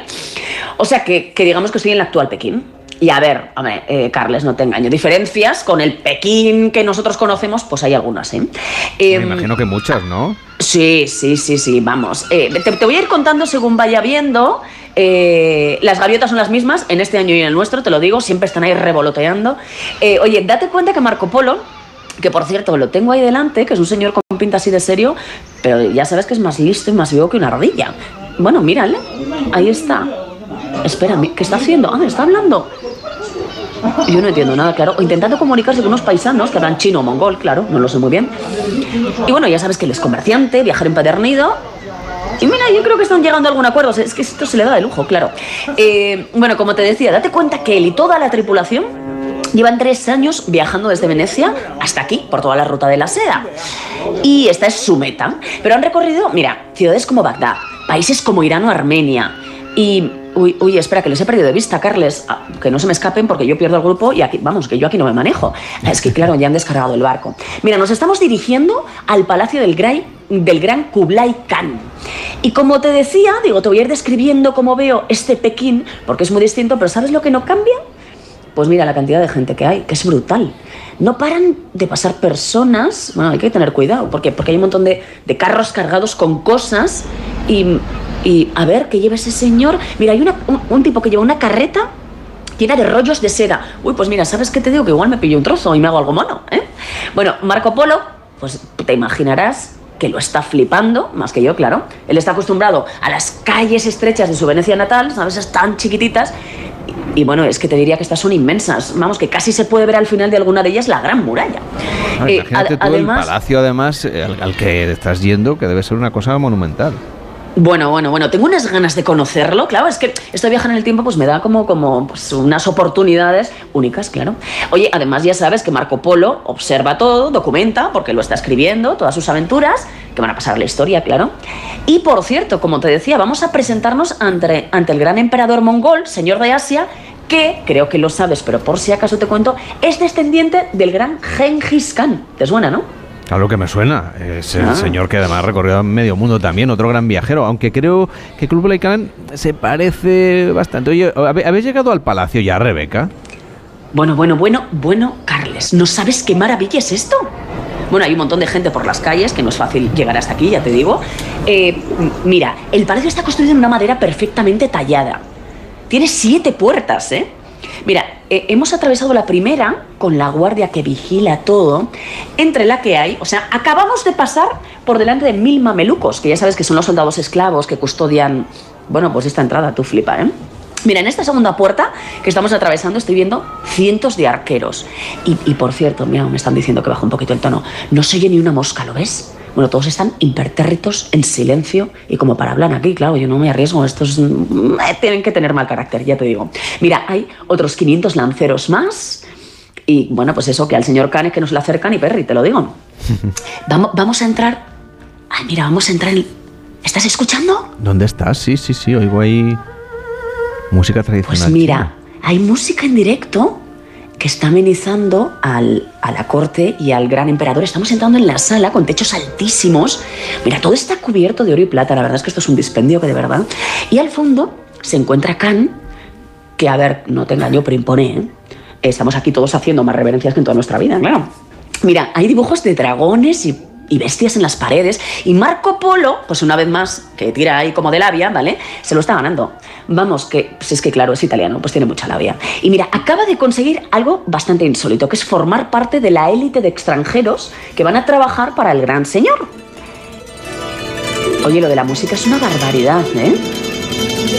Claro, nos están diciendo que la disfrutemos y yo diciendo ya, pero yo tendré que contar lo que estoy No, viendo. Tienes que contarlo Oye, aquí en la radio, diles que estás Ah, en directo, que no sepan de, le- de qué les estás hablando. Claro, que es que yo no voy solamente a disfrutar, yo vengo a trabajar. Eh, oye, que, que por cierto, aquí Marco Polo va a descubrir maravillas que luego va a traer a Europa, ya sabes, los ejércitos perfectamente organizados, como el de Mamelucos que te cuento, eh, y de proporciones mastodónticas, el sistema de correos, ¿eh? o la fabricación del papel y, y el uso del papel moneda también. Así que ya sabes, los asiáticos eran más listos, Carles, vamos. Oye, ¿tú no ibais a ir a Xanadu, me has dicho? Eh, eh, pu- pues sí, a ver, a ver, es que aquí se estaba tan a gusto en esto. Pero ¿sabes qué? ¿Estás escuchando? Mira, Sí, ya sabes que el Rebelorian es más rápido que que, el estás metro. ahí en medio de la selva, por lo menos. Claro, claro, claro, es que nos movemos, ya te digo que aparco en todos los lados. Así que estamos en un palacio que, por cierto, es un paraíso, es que de verdad, hay vegetación y animales por todas partes. Mira, como te decía, esta es la residencia de verano del gran Kublai Khan, que vamos, pues eso, sencillito, ¿no es? Y, y no sabes la corte que somos. Eh, este palacio, por cierto, es la mitad de grande, para que alucines, que la ciudad prohibida de Pekín. Oye, y, esta zona es la actual región china de Mongolia Interior, que es que esto de Sanadú a los madrileños nos suena como a parque de, nieve, pero no. Eh, y por cierto, lo ha puesto aquí Kublai Khan eh, según los principios del Feng Shui. Ya sabes que esto los asiáticos pues, lo llevan a rajatabla, teniendo en cuenta pues, la situación con el río, con los montes que hay cerca. Y mira, ¿Estás escuchando? Mira, hay fuentes, flores, animales exóticos, como ves. Y lo más heavy, Carlos, lo más heavy es que estoy viendo con mis propios ojos, bueno, pero es verdad esto, como un monje budista, bueno, algo parecido, un señor sí, parece un monje budista, se está acercando una copa de vino a Kublai Khan, pero solo con la mente, que no está tocando, te lo juro, Carles. Vamos, esto es Sí, telequinesia. no, hombre, eso no me lo creo. Te lo juro. Rebeca. Que, que de ver. Mira, mira, Ahí mira, están aplaudiendo, claro, no Le me están extraña aplaudiendo, si- hombre. Le están aplaudiendo. Yo no doy crédito, te lo juro. Es que, es que te voy a decir una cosa. Kublai Khan, a ver, era un personaje fino, ¿vale? Su corte la forman astrólogos, hechiceros, señores que hacen magia negra, chamanes. Eh, incluso hay encantadores de serpientes, ¿qué ves? Mm, no, sé si, no sé si escucháis la flauta, pero vamos, yo ahí te digo, ahí, ahí no me voy a acercar. Ahí no te acercas. ¿no? Nos han dicho No, antes que no, los reptiles son muy simpáticos. Ya, ya, pero lo de las, las serpientes, ¿sabes? Yo prefiero la telequinesia. Oye, que, que la verdad es que te digo una cosa, Carles, yo aquí estoy muy a gusto, ¿eh? O sea, bueno, a ver, ¿cómo no voy a estar a gusto en un palacio? Eh, pero a mí estas cosas mágicas me gustan. ¿Vuelvo o no vuelvo? Me lo voy a pensar, ¿eh? Te lo digo, me lo voy a Me pensar. quédate ahí con la serpiente, hazle una entrevista que seguro te cuenta cosas interesantes, Rebeca. Cuídate mucho, mañana te espera Jaime Cantizano, así que no, que no te... Vamos, que no te encanten a ti, solo a la serpiente. Venga, vale. Ya Pongo el turbo pueden- a Rebelorian. Exactamente, ya saben que pueden seguir esta ruta de Marco Polo a través de la literatura, también hay varios recorridos a través de la ruta de la seda o también pueden escoger alguna de las islas que visitó después este intrépido comerciante como Java o Sumatra, Indochina, un destino maravilloso que también hay que conocer. Así que hoy hemos viajado en el tiempo a estos tiempos de Kublai Khan y de, y de Marco Polo y en Gente Viajera en Onda Cero. En, O- en Onda Cero, gente viajera. Carlas Lamelo. Buenas. Oye, que he salido antes y que me he venido al corte inglés. Estoy haciendo la compra. Oye, tienen la segunda unidad a mitad de precio en miles de productos. El Ariel original, que no teníamos. O mira, también el litro de aceite de oliva la española para tus ensaladas. Eh, echa un ojo que un 50% es mucho descuento. A ver qué más hace falta. Supercore, Hipercore y Supermercado El Corte Inglés. ¿Qué necesitas hoy? En tienda, web y app. ¿Qué, ¿Qué es lo peor de las redes sociales? Estar enganchada a la pantalla. Que nos bombarden con notificaciones todo el día. Los comentarios de haters. El ciberacoso. Las fake news. Pero ¿sabes qué es lo mejor? Que podemos cambiar las cosas. Demostremos que también somos capaces de usar las redes sociales con cabeza. Si tú también quieres formar parte del cambio, regístrate en Efecto 1000 y sube tu vídeo. Nosotros ya formamos parte de la generación 1000. La generación que usa las redes sociales con cabeza. Entra en efectomil.org. Un proyecto de la Fundación A3 Media con la colaboración de la Fundación Telefónica. ¿Qué tal, vecino? Oye, al final te has puesto la alarma que te recomendé. Sí, la de Securitas Direct. La verdad, es que es fácil que puedan colarse al jardín saltando la valla. Y mira, no estábamos tranquilos. Lo sé. Yo tuve esa misma sensación cuando me vine a vivir aquí.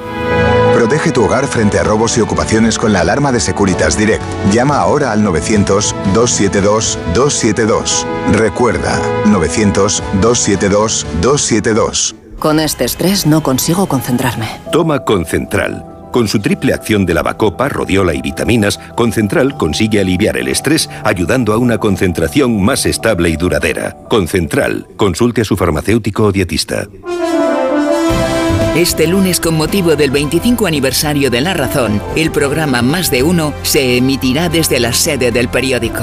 Tienes la oportunidad de asistir como público llamando al 91 324 7032. Carlos Alsina y los colaboradores del programa estarán en directo en la sede del periódico en un programa especial que no te puedes perder. Este lunes, Más de Uno desde la sede de La Razón en su 25 aniversario, con Carlos Alsina. Te mereces esta radio. Onda Cero, tu radio. Cada día los currículums de miles de mujeres de colectivos vulnerables son descartados. Por eso en Fundación Quiero Trabajo hemos creado una iniciativa que busca empoderarlas y que descubran su verdadero potencial con la colaboración de los mejores creativos publicitarios. Descubre la otra cara en quierotrabajo.org. Si elegir es ahorrar for you, ahorra eligiendo 3x2 en más de 3.500 productos. Como en el atún claro en aceite de oliva Carrefour Classic Pack de 8, comprando 2, el tercero te sale gratis. Hasta el 11 de marzo en hipermercados, web y app. Carrefour, aquí poder elegir es poder ahorrar. En Onda Cero, gente viajera. Carlas Lamelo.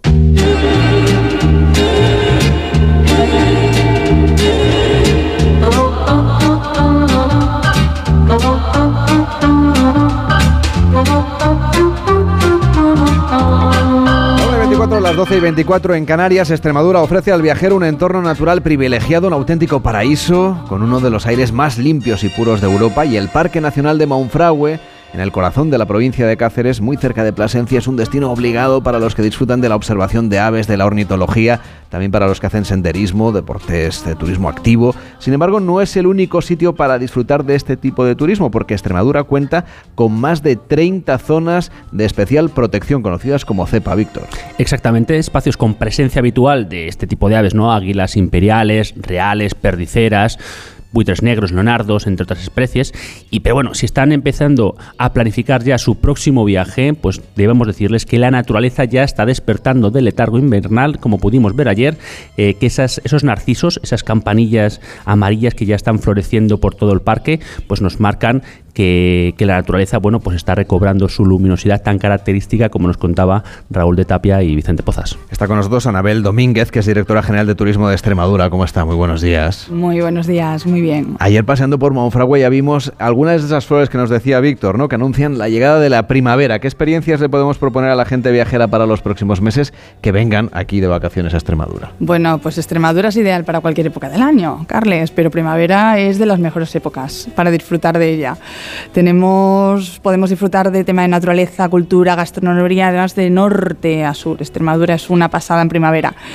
Podemos hablar de planazos estupendos de naturaleza, podemos hablar de planazos de cultura, de gastronomía. Mira, de naturaleza, por ejemplo, como estabais comentando, en nuestros espacios protegidos, con una mención especial a los cuatro reconocidos por la UNESCO, reservas de la biosfera de Monfragüe, que es donde nos encontramos, como ya hemos dicho, Tajo Internacional, la Siberia, el Geoparque, Villuercas y Borjara. Bueno, estos espacios son ideales para la observación de flora, fauna, fotografía de naturaleza, paseos, hacer senderismo y cicloturismo, que es algo que además engancha muchísimo y que apetece en primavera con esas temperaturas cálidas que tenemos y que ahí no podemos olvidar que tenemos 170 kilómetros con todo el tema de caminos naturales de vías verdes.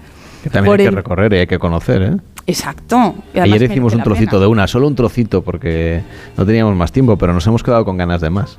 Pues sí, además están, bueno, las estamos preparando, además una apuesta muy firme que tenemos para que se pueda disfrutar por toda la familia, con pequeñajos incluidos. Vamos a hacer zonas de sombreado, reforestación, para que esas vías verdes las disfrutemos todos, porque como decimos, es, es un paraíso disfrutarlo, los olores, eh, el paisaje, que no nos deja nunca de sorprender, ¿no? Y en estas vías verdes, además, bueno, pues han sido certificadas recientemente en senderos azules por ADEAC por tratarse de itinerarios sostenibles y respetuosos con el medio ambiente.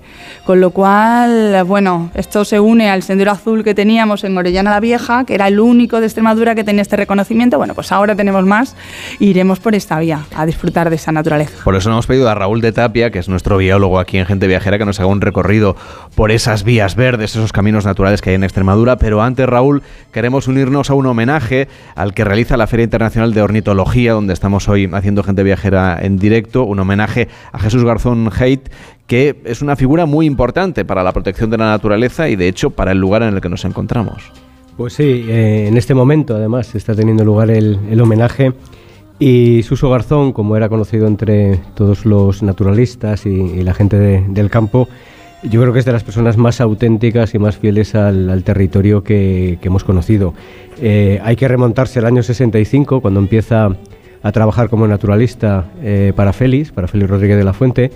Eh, participa además de, las localizaciones en el hombre y la tierra y la creación de, fauna ibérica, pero más allá eh, de su recorrido, que, llegó a ser director general de Medio Ambiente en la Junta de Extremadura, creo que hay que recordar que también su colaboración permitió no solo que exista Monfragüe, sino que exista el Parque Nacional de Cabañeros o el Parque Natural de Somiedo. Y desde luego también la transhumancia, ¿no? que supo preservar y destacar para que no se perdiera. Creo que es la figura en España que ha conseguido que siguiera viva eh, esa, esa labor que si tenemos en cuenta las, las cifras, las vías pecuarias son 125.000 kilómetros en España, ocupan 450.000 hectáreas y esto es un terreno absolutamente indescriptible para el turismo de naturaleza, porque es algo único en, Europa, esta red de caminos públicos, de caminos naturales, que está conectando el norte con el sur, el este con el oeste, y creo que durante toda su vida eh, Suso eh, siempre tuvo claro que era la gran conectividad ecológica que existía en el, en el país y nunca dejó de recorrerlas, es decir, pocos días antes de fallecer seguía, seguía por los caminos. Hemos estado hablando de alguna de las rutas de los caminos. Esta semana tú has recorrido el llamado Camino Villaverde de Las Vegas de Guadiana, donde has estado además haciendo quesos de cabra. O sea que en realidad has vivido una experiencia que combina las dos cosas, lo que decíamos antes en Extremadura, ¿no? Y nos destacaba la directora. Esa parte de naturaleza, esa parte de gastronomía, incluso esa parte de patrimonio. Sí, los extremeños esto lo viven en el día a día, es decir, que no es, una, no es un producto turístico solo, es una, una realidad. Y en esta zona, en el Cortijo Viejo, en el entorno de Campo Lugar, pues yo tengo ahora todavía el recuerdo del cuajo, del olor del cuajo en las manos y, del trompeteo de las grullas, porque han estado toda la semana pasando hacia sus cuarteles de invierno. Y esta vía verde de las, de las Vegas del Guadiana lo que nos proporciona es la piel extremeña, es decir, la, la dehesa, el, el, concepto de los encinares, que además yo nunca los he visto tan repletos de agua, con toda la gente que he dialogado coincidían en esa, en esa percepción y este camino, que tiene ni más ni menos que 52 kilómetros, nos permite recorrer desde Villaverde de la Serena, con sus pantanos, hasta Logrosán. Creo que mm, lo más emocionante que he percibido eh, en ese encuentro con el campo ha sido poder ir a recolectar cardillos y espárragos trigueros que luego, que luego cocinamos, lo que unido a los quesos eh, nos ha permitido hacer un homenaje a ese kilómetro cero extremeño, que en este caso fue unos metros cero, porque estábamos al lado. Era coger y cocinar, ¿no?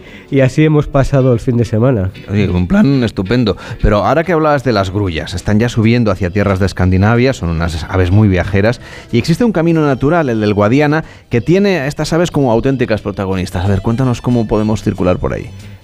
La, excepcional eh, información que tiene la, página de la Junta de Extremadura, esto de Extremadura Senderismo, nos va a hablar del embalse de Orellana, nos va a contar que es el mayor de Extremadura y nos va a cifrar en 14.000 ejemplares, más de 14.000 ejemplares, los que pasan las noches eh, refugiados en, sus aguas. Creo que el mensaje y, todo lo que es el espectáculo de la migración es tremendo, en el sentido de que es único, que lo que nos está transmitiendo es que la naturaleza es eh, dinámica, está en, en, contraste de formación y de formación y hemos eh, sido unos espectadores privilegiados de, de, las evoluciones de los bandos. Los bandos de las grullas siempre van en V, pero a la vez eh, los grandes bandos van recogiendo a los pequeños eh, bandos, que son más lineales, de tal manera que hacen eh, unos giros, unos retornos para absorber ese segundo bando e ir poco a poco caminando hacia ese norte, norte europeo. Y claro, ellas tienen una vista privilegiada de estos caminos naturales. Y claro, han pasado por encima del Parque Natural de Cornalvo con, esos alcornoques, han recorrido el conjunto histórico ¿no? de, de la romana Mérida, han atravesado el verde ribereño del, Guadiana y claro, habrán pasado por los llanos de Olivenza, ¿no? donde ahí el cielo es la mitad del paisaje. Hablábamos, señora Domínguez, de que esas aves han tenido la suerte de sobrevolar esas ciudades de patrimonio, claro, Cáceres, Media, Trujillo, Jerez de los Caballeros, es decir, hay muchas rutas también vinculadas no solamente a la naturaleza, sino vinculadas al patrimonio y al conocimiento cultural que uno puede venir aquí a hacer todo el año. Efectivamente, lo estabas comentando, Carles. Recorrer lo que son las calles, las plazas de Cáceres, Mérida, también como Patrimonio Mundial, Badajoz, Plasencia, Trujillo, Coria, Zafra. Bueno, pues es descubrir al final la historia a través de sus monumentos. El legado de los romanos, los cristianos, los visigodos, árabes, judíos, es que está presente en las principales ciudades extremeñas. Y además cada una, bueno, con sus particularidades, con su trayectoria histórica y estas construcciones de la época romana, iglesias, catedrales, catedrales, monasterios, bueno, pues nos permite disfrutar de unas rutas patrimoniales impresionantes. Y luego hay museos, museos muy interesantes, llenos de piezas de obras de arte, algunas únicas además. Así es, tenemos en Extremadura museos singulares y únicos. Tenemos el Museo de Arte Contemporáneo, el de Helga de Alvear, de Cáceres, el Museo Nacional de Arte Romano de Mérida, el Fostel de Malpartida, el Provincial de Cáceres, el de Bellas Artes de Badajoz, el Extremeño Iberico-Nicano de Arte Contemporáneo, el MEIAC, y bueno, pues además tenemos ahí mucho, mucho que ver en torno a museos y profesionales del sector turístico que estamos poniendo en valor esa experiencia al final que tiene que englobar el turismo, ¿no? Ese turismo de naturaleza, turismo patrimonial, turismo cultural con museos, turismo de festivales, que tenemos también grandes festivales. En este Raúl, otro espacio natural que podemos acceder desde esta red de caminos es el Geoparque de Villuercas, del que nos has hablado ya otras muchas veces, qué nombre además más sonoro que tiene, eh, pero refrescale un poco a los oyentes los atractivos de esta zona, por favor. Eh, yo creo que lo que primero te eh, descoloca es el gran cresterón, ¿no? esa gran cima de cuarcitas, de montaña, de roca, roca viva, que además eh, va a permitir encontrarte con facilidad con restos fósiles, con, los trilobites, con esos caminos que deja marcados, que son las crucianas, y que no debemos olvidar que son patrimonio paleontológico protegido y que hay que dejarlos en el sitio en el que están, por mucho que nos pueda parecer un hermoso recuerdo, pero no deja de ser de información científica. Y aquí hay un lugar muy singular en el conjunto de España, que es la Lorera de las Truchas, y no pensemos que es un recinto dedicado a los loros, entendidos como ave, sino a una especie de árbol eh, tremendamente antiguo, el Prunus lusitanica, un árbol eh, que es una reliquia, un bosque de hace 3 millones de años, eh, de esas laurisilvas que nos encontramos en Canarias, en los Azores o en Madeira, y que aquí tenemos también una isla, pero en este caso una isla forestal, que está compuesta por este, por este arbolado. Y no quiero olvidar que también Extremadura tiene grandes personalidades, tiene grandes eh, provocadores culturales y recomiendo ¿no? en esta zona de Berzocana a Luis Pastor, que tiene una obra estupendísima con el gran José Saramago y muy recomendable ¿no? en esa esquina del tiempo, y un ilustre de Extremadura, porque así hay que tratarlo, por ser académico de las letras y ser medalla de oro Extremadura, que es Joaquín Araujo, que vive en el entorno de Navatrasierra y que con sus libros y con sus documentales tanto ha aportado ¿no? a, dar a conocer eh, esta naturaleza de, de, la tierra. Hoy Gente Viajera se está haciendo en directo desde el Parque Nacional de Monfragüe y siguiendo esta red de rutas llegamos al Camino Natural del Tajo, donde tenemos el Parque Internacional del propio río Tajo y por supuesto el lugar en el que nos encontramos, este Parque Nacional de Monfragüe. ¿Qué etapas tiene este camino y cómo lo podríamos recorrer, por ejemplo, si ahora mismo al acabar el programa nos pusiéramos en marcha? El Tajo es una locura, eh, en el buen sentido, es esa percepción internacional del, paisaje. Y aquí tenemos de las 43 etapas, tenemos la, 34 a 35, que nos va a unir Serrejón con Villarreal y de ahí a Serradilla. Y yo puedo eh, presumir, entre comillas, de, haberlo hecho por primera vez hace 33 años, con, con una juventud incipiente y fue el descubrimiento del monte Mediterráneo como tal, fue el encuentro de todas esas grandes estrellas de, la fauna, de las imperiales, de las cigüeñas negras, y a veces se nos olvida que para nosotros puede ser algo cotidiano, pero para el turismo inglés, alemán, holandés o francés es una auténtica em, provocación el que exista tal concentración de aves de tal nivel aquí y voy a poner un ejemplo que es el único que se me ocurre, y es como si juntáramos un escenario a los Rolling, a Lady Gaga, a Taylor Swift y a, U2. Imaginaros todos actuando en un escenario, pues esa es la eh, comparación que podemos tener con esta cantidad de aves en un entorno tan eh, espectacular como es Monfragüe. Por eso, señora Domínguez, vienen aquí todos. Es que están haciendo todos cola por ir a ver, ¿no? Todas las atracciones que hay aquí en la feria para comprarse materiales, para descubrir nuevas rutas. Vamos, que los ingleses tienen aquí su segunda casa. Sí, prácticamente sí, ¿eh? Ingleses holandeses los tenemos aquí todos. y, además es que se llevan parte de esa ruta gastronómica también, que algunos yo los he visto llevarse productos de aquí de la tierra.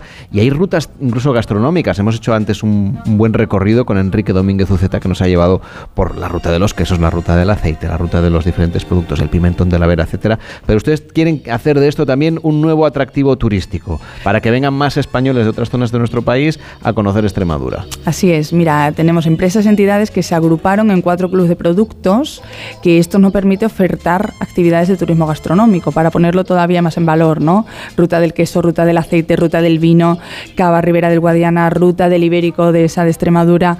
Bueno, pues esto que nos permite, nos permite desarrollar visitas guiadas a explotaciones ganaderas, queserías, almazaras, bodegas, secaderos de jamón, safaris por la dehesa, que no podemos olvidarnos de la dehesa extremeña, paseos entre viñedos, actividades para ser pastor por un día, por ejemplo, el ordeño y la elaboración de quesos que estábamos comentando antes, ¿no? que comentaba Raúl. Y en la agenda de eventos gastronómicos de primavera, pues por destacar algunas, Matanza Tradicional Extremeña, la Fera, la Feria del Embutido de Llerena, la Fiesta de la Chanfaina de Fuente de Cantos o las jornadas transfronterizas del Gurumelo. Todas ellas de interés turístico regional, además. Raúl, yo quiero que me lleves a los Barruecos, que es el siguiente punto de nuestro viaje. Pues encantadísimo. Eh, nadie sale emocionalmente indemne de los, de los Barruecos. Creo que esas moles graníticas, esos bolones, te dejan desconcertado porque no entiendes cómo algo tan sencillo, entre comillas, como es la geología, eh, genera esas formas, esas geoformas, que además están colonizadas por las cigüeñas. Hay una treintena de nidos de cigüeñas que convierten a todo el lugar en una gran instalación artística y yo creo que sienten celos del Museo Bostel. Las cigüeñas tratan de, eh, tratar de generar su propia provocación y mm, creo que el perderse por dentro de esos laberintos, eh, el jugar con, eh, esos roquedos, genera también un, lugar de escucha tremendo para el crotoreo de las cigüeñas. En este momento que están ya con el celo muy desarrollado, vamos a escuchar ese majar el ajo, como le dicen los paisanos, al reclamo que, que, marcan el macho y la hembra cuando se juntan de nuevo en el nido. Una banda sonora preciosa para disfrutar de un buen viaje por Extremadura que vamos a seguir recorriendo después de esta pausa aquí en Gente Viajera. Gente Viajera. Carla. Gente Viajera, el programa de viajes de Onda Cero con Carlas Lamelo.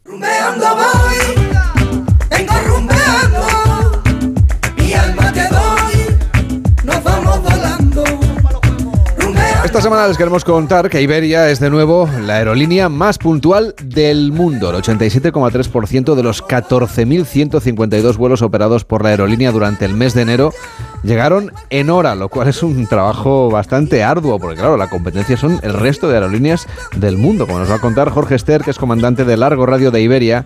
¿Qué tal? Muy buenos días. Hola, buenos días, ¿cómo estáis?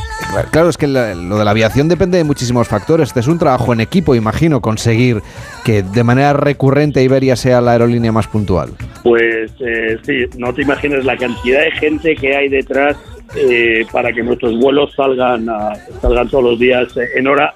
El que hayamos quedado primeros este mes, estamos ya bastante acostumbrados porque eh, Iberia mes y mes también eh, somos los más puntuales del mundo. Hay gente, eh, bueno, desde los operarios que están cargando las maletas, haciendo planes de vuelo, en facturación, eh, despachando a los, a los pasajeros. En fin, hay miles de personas para que el, pasajero cuando entre en el, avión quitemos calzos en, hora y luego durante el vuelo también en el CCO, en el Centro de Control Operativo, eh, se siguen todas las operaciones de los vuelos para que lleguemos para que lleguemos en hora. Si vemos que tenemos algún algún desvío imprevisto por meteorología o cualquier incidencia en control, lo que sea, eh, aceleramos en la medida de lo posible para, para llegar dentro del horario previsto y que sigamos siendo que sigamos siendo los, los más puntuales del mundo. O sea que no es casualidad y que hay muchísima gente trabajando detrás de esto. Claro, siempre con la seguridad como premisa, evidentemente, pero ¿qué labor o qué parte de responsabilidad tiene el piloto, que imagino que es mucha, a la hora de, de conseguir esa puntualidad que caracteriza a Iberia? Sí, bueno, nosotros somos los usuarios finales, o sea, los pilotos tenemos la responsabilidad de, de comprobar que todo ese trabajo eh, cumple los requisitos que, como tú, bien dices, la premisa número uno desde que desde hace 97 años que se creó Iberia es la seguridad y nosotros somos los que comprobamos que todo, que está todo dentro de los, de unos estándares extraordinariamente exigentes para hacer este vuelo. Entonces, eh, con nuestra con nuestra supervisión final y nuestro visto bueno a toda la operación, pues bueno, pues ponemos en marcha el, el, la, operativa, el, vuelo en sí y, bueno, y como te decía, somos los, los la última comprobación para que todo esté como tiene que estar. Y como bien decías tú, eh, la seguridad es, es innegociable para nosotros, para, eh, para, todos los pilotos de Iberia. Vamos. Iberia comienza el año como la aerolínea más puntual del mundo. El año pasado se situó como la segunda compañía aérea más puntual de Europa, la quinta del planeta, así que empezáis muy bien el año para conseguir muy buen resultado. Hay muchísima competencia, hay muchos vuelos saliendo cada minuto de todos los aeropuertos del mundo. Así que nada, muchísimas gracias, enhorabuena. Imagino que los clientes satisfechos y los trabajadores también. Así que muchas felicidades y gracias por contarnos la labor que hacéis los comandantes cuando nos lleváis a nuestro destino. Jorge Ester, comandante de Largo Radio de Iberia. Gracias por estar en Gente Viajera. Buenos días. Muchas gracias a vosotros. Buenos días.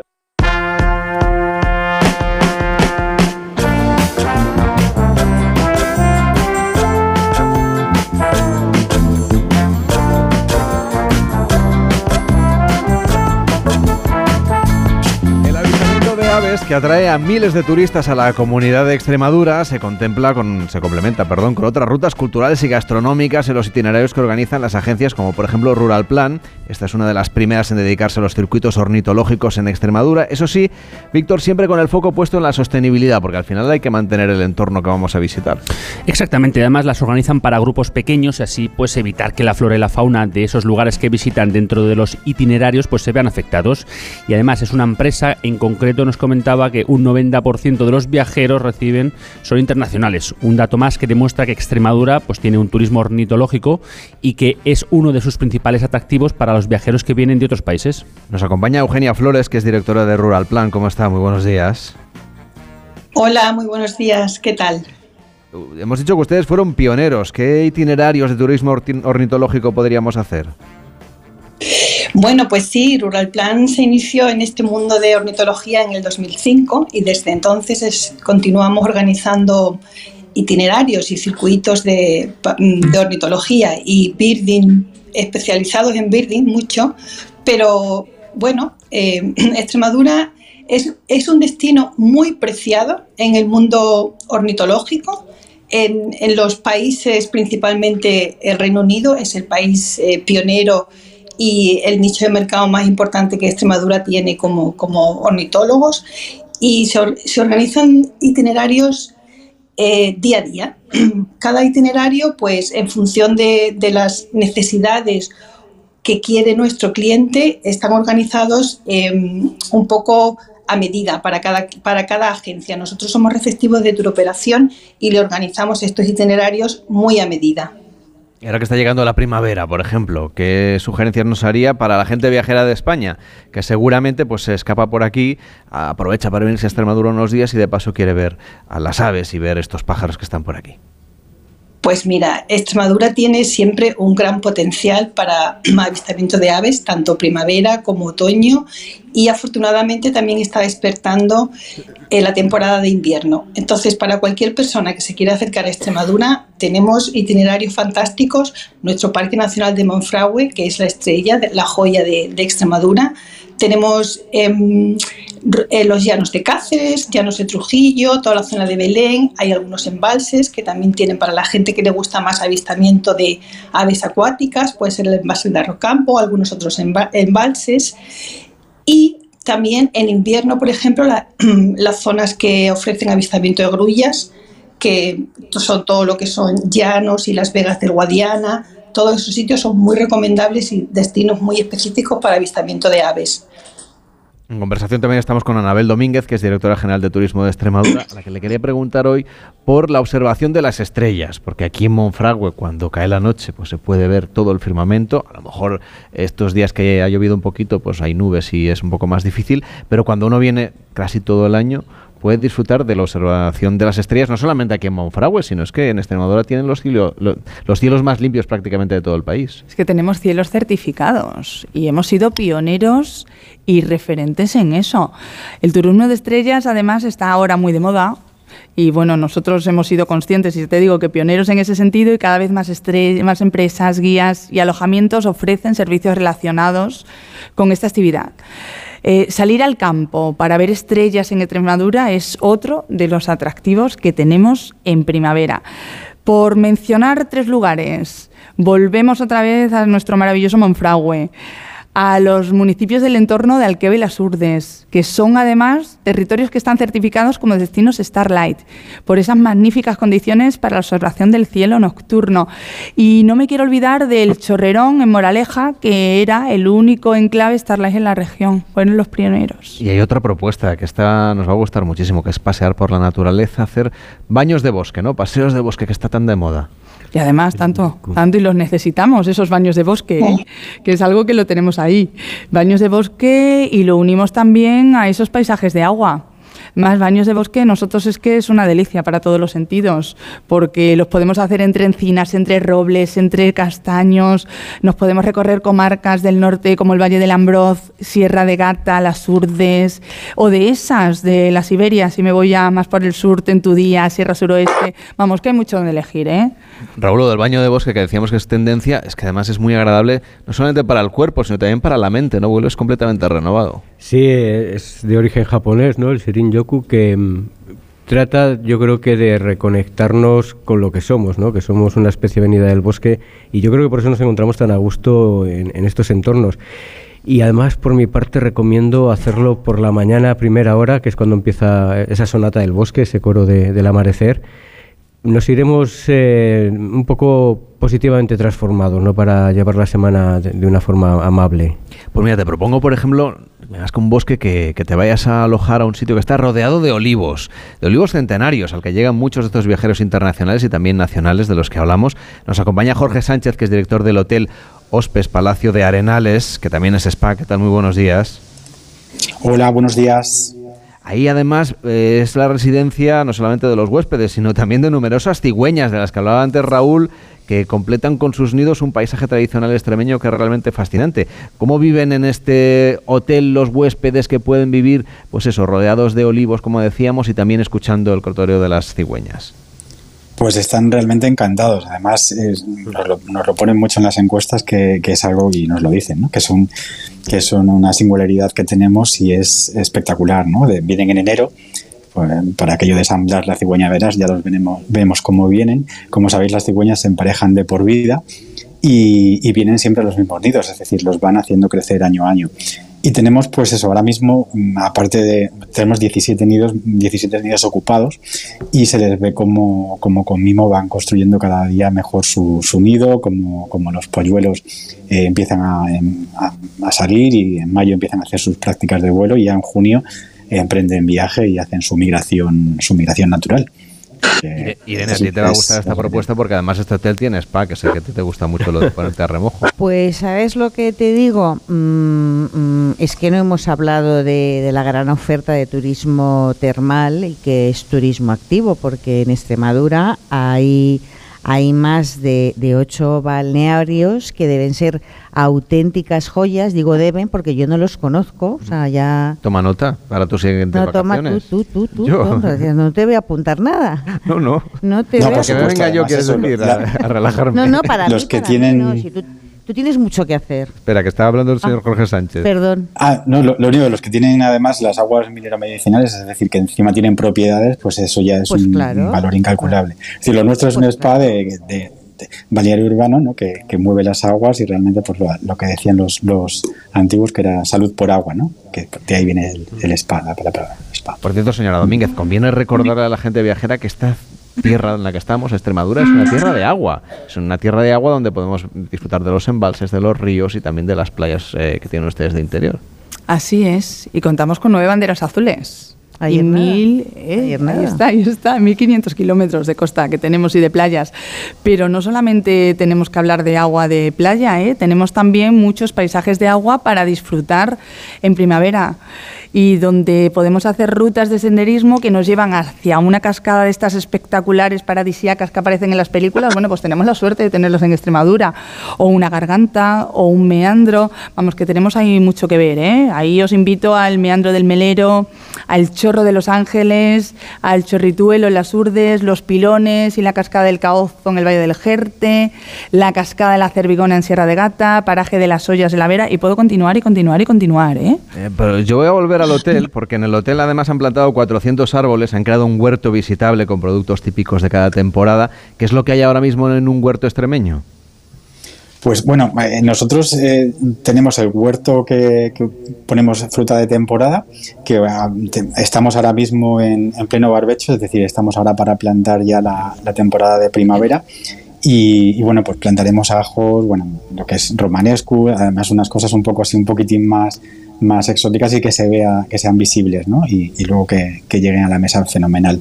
Lo que comentabas, tenemos eh, 150 higueras, 150 almendros y unos olivos centenarios que se plantaron en el 2020 y poquito a poco van creciendo, es decir, que, hemos empezado desde abajo y, y, se va a convertir en un bosque comestible, es decir, que puedas pasear por él y, comer higos, almendras, que es algo autóctono, que es fácil, que, se mantiene con, el, con la propia eh, hidrografía de, con la lluvia y todo y, y, realmente que es que es fantástico pero lo que te decíais hace un momento sobre lo, sobre el pasear sobre los bosques es impresionante por ejemplo ver aquí un atardecer irse al Manjón que está aquí al lado donde hay también unas ruinas tardorromanas o sea es que tenemos una, un patrimonio espectacular ¿no?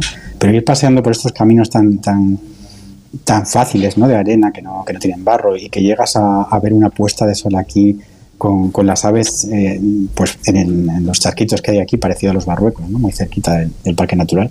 Es impresionante. Y ver amanecer ya te llena de energía para, vamos, para meses. Pues ya tenemos un planazo para disfrutar de unas vacaciones y descansar con Jorge Sánchez, director del Hotel Hospes Palacio de Arenales. Gracias por acompañarnos y hasta la próxima. Buenos días. Muchas gracias a vosotros. Y de paso, pues vamos a los pájaros o hacemos una ruta de naturaleza con Eugenia Flores, que es directora de Rural Plan del Club Birding de Extremadura. Gracias por Gracias. acompañarnos y, Saludos, y también hasta, hasta la próxima. Adiós, Eugenia. Buenos días. Eh, nada, buenos días. Muchas gracias a vosotros. Y también a Anabel Domínguez, que es directora general de Turismo de Extremadura, que nos ha acompañado hoy en este especial, que ya es una tradición de gente viajera cada año aquí viniendo a la Feria Internacional de Turismo Ornitológico. Ha sido un placer, como siempre, y hasta la próxima. Buenos días. Un placer. Hasta y, la próxima. Y como ya saben los oyentes, una parte importante también de los viajes es recopilar los datos interesantes de lo que podemos hacer. Y eso es lo que hace Víctor Herranz al final del programa, que además ya lo tienen ustedes disponibles en arroba gente viajera OCR a través de Instagram, con las fotografías del equipo recorriendo Monfragüe y también de algunas de las cosas que hemos podido probar y experimentar para contárselas aquí a los oyentes. Exactamente, pues aparte de, ver a, nuestro, a nuestros equipos y pues hacer mil fotos al campo y a la dehesa, pues les hemos visto disfrutar mucho del aceite, del jamón, del queso, de la torta del casar calentita con pimentón, de la carne de venado, de un montón de ensaladas de chacinas, de cecinas, porque ensalada vegana hemos visto pocas y luego pues nada, les hemos visto pues darle, darle bastante bien al, al vino de la Ribera del Guadiana, que es una delicia. Y luego, después de coger fuerzas, pues ¿qué hemos hecho? La ruta amarilla que sale de aquí de, de la zona de Villarreal de San Carlos hacia el Mirador de la Tajadilla, que por cierto hemos visto a tres ciervas, un montón de escarabajos peloteros y las huellas de los jabalíes o como nos contaba Raúl, bañas, que son los sitios donde se desparasitan antes de ir en busca de esos frutos, semillas y otras delicatessens. Y ahora, bueno, pues nos iremos nosotros a, a probar esa comida de huesitos en el camping de Monfragüe. He dicho que las nuevas generaciones no quieren huesos, te los comes todos tú, Víctor. Claro, porque no somos tan jóvenes. Un cochinillo. Concretamente. Te está, te está esperando, ya has quedado con él. Y además cochinillos de Ávila, ¿eh? Hará el esfuerzo. ¿Eh? Que, que te sacrificarás, harás el esfuerzo. Exactamente. Bueno, pues Gente Viajera vuelve mañana cuando sean las 12, las 11 en Canarias, aquí a la sintonía de Onda Cero. Ahora llega Juan Diego Guerrero y noticias fin de semana. Feliz tarde de sábado.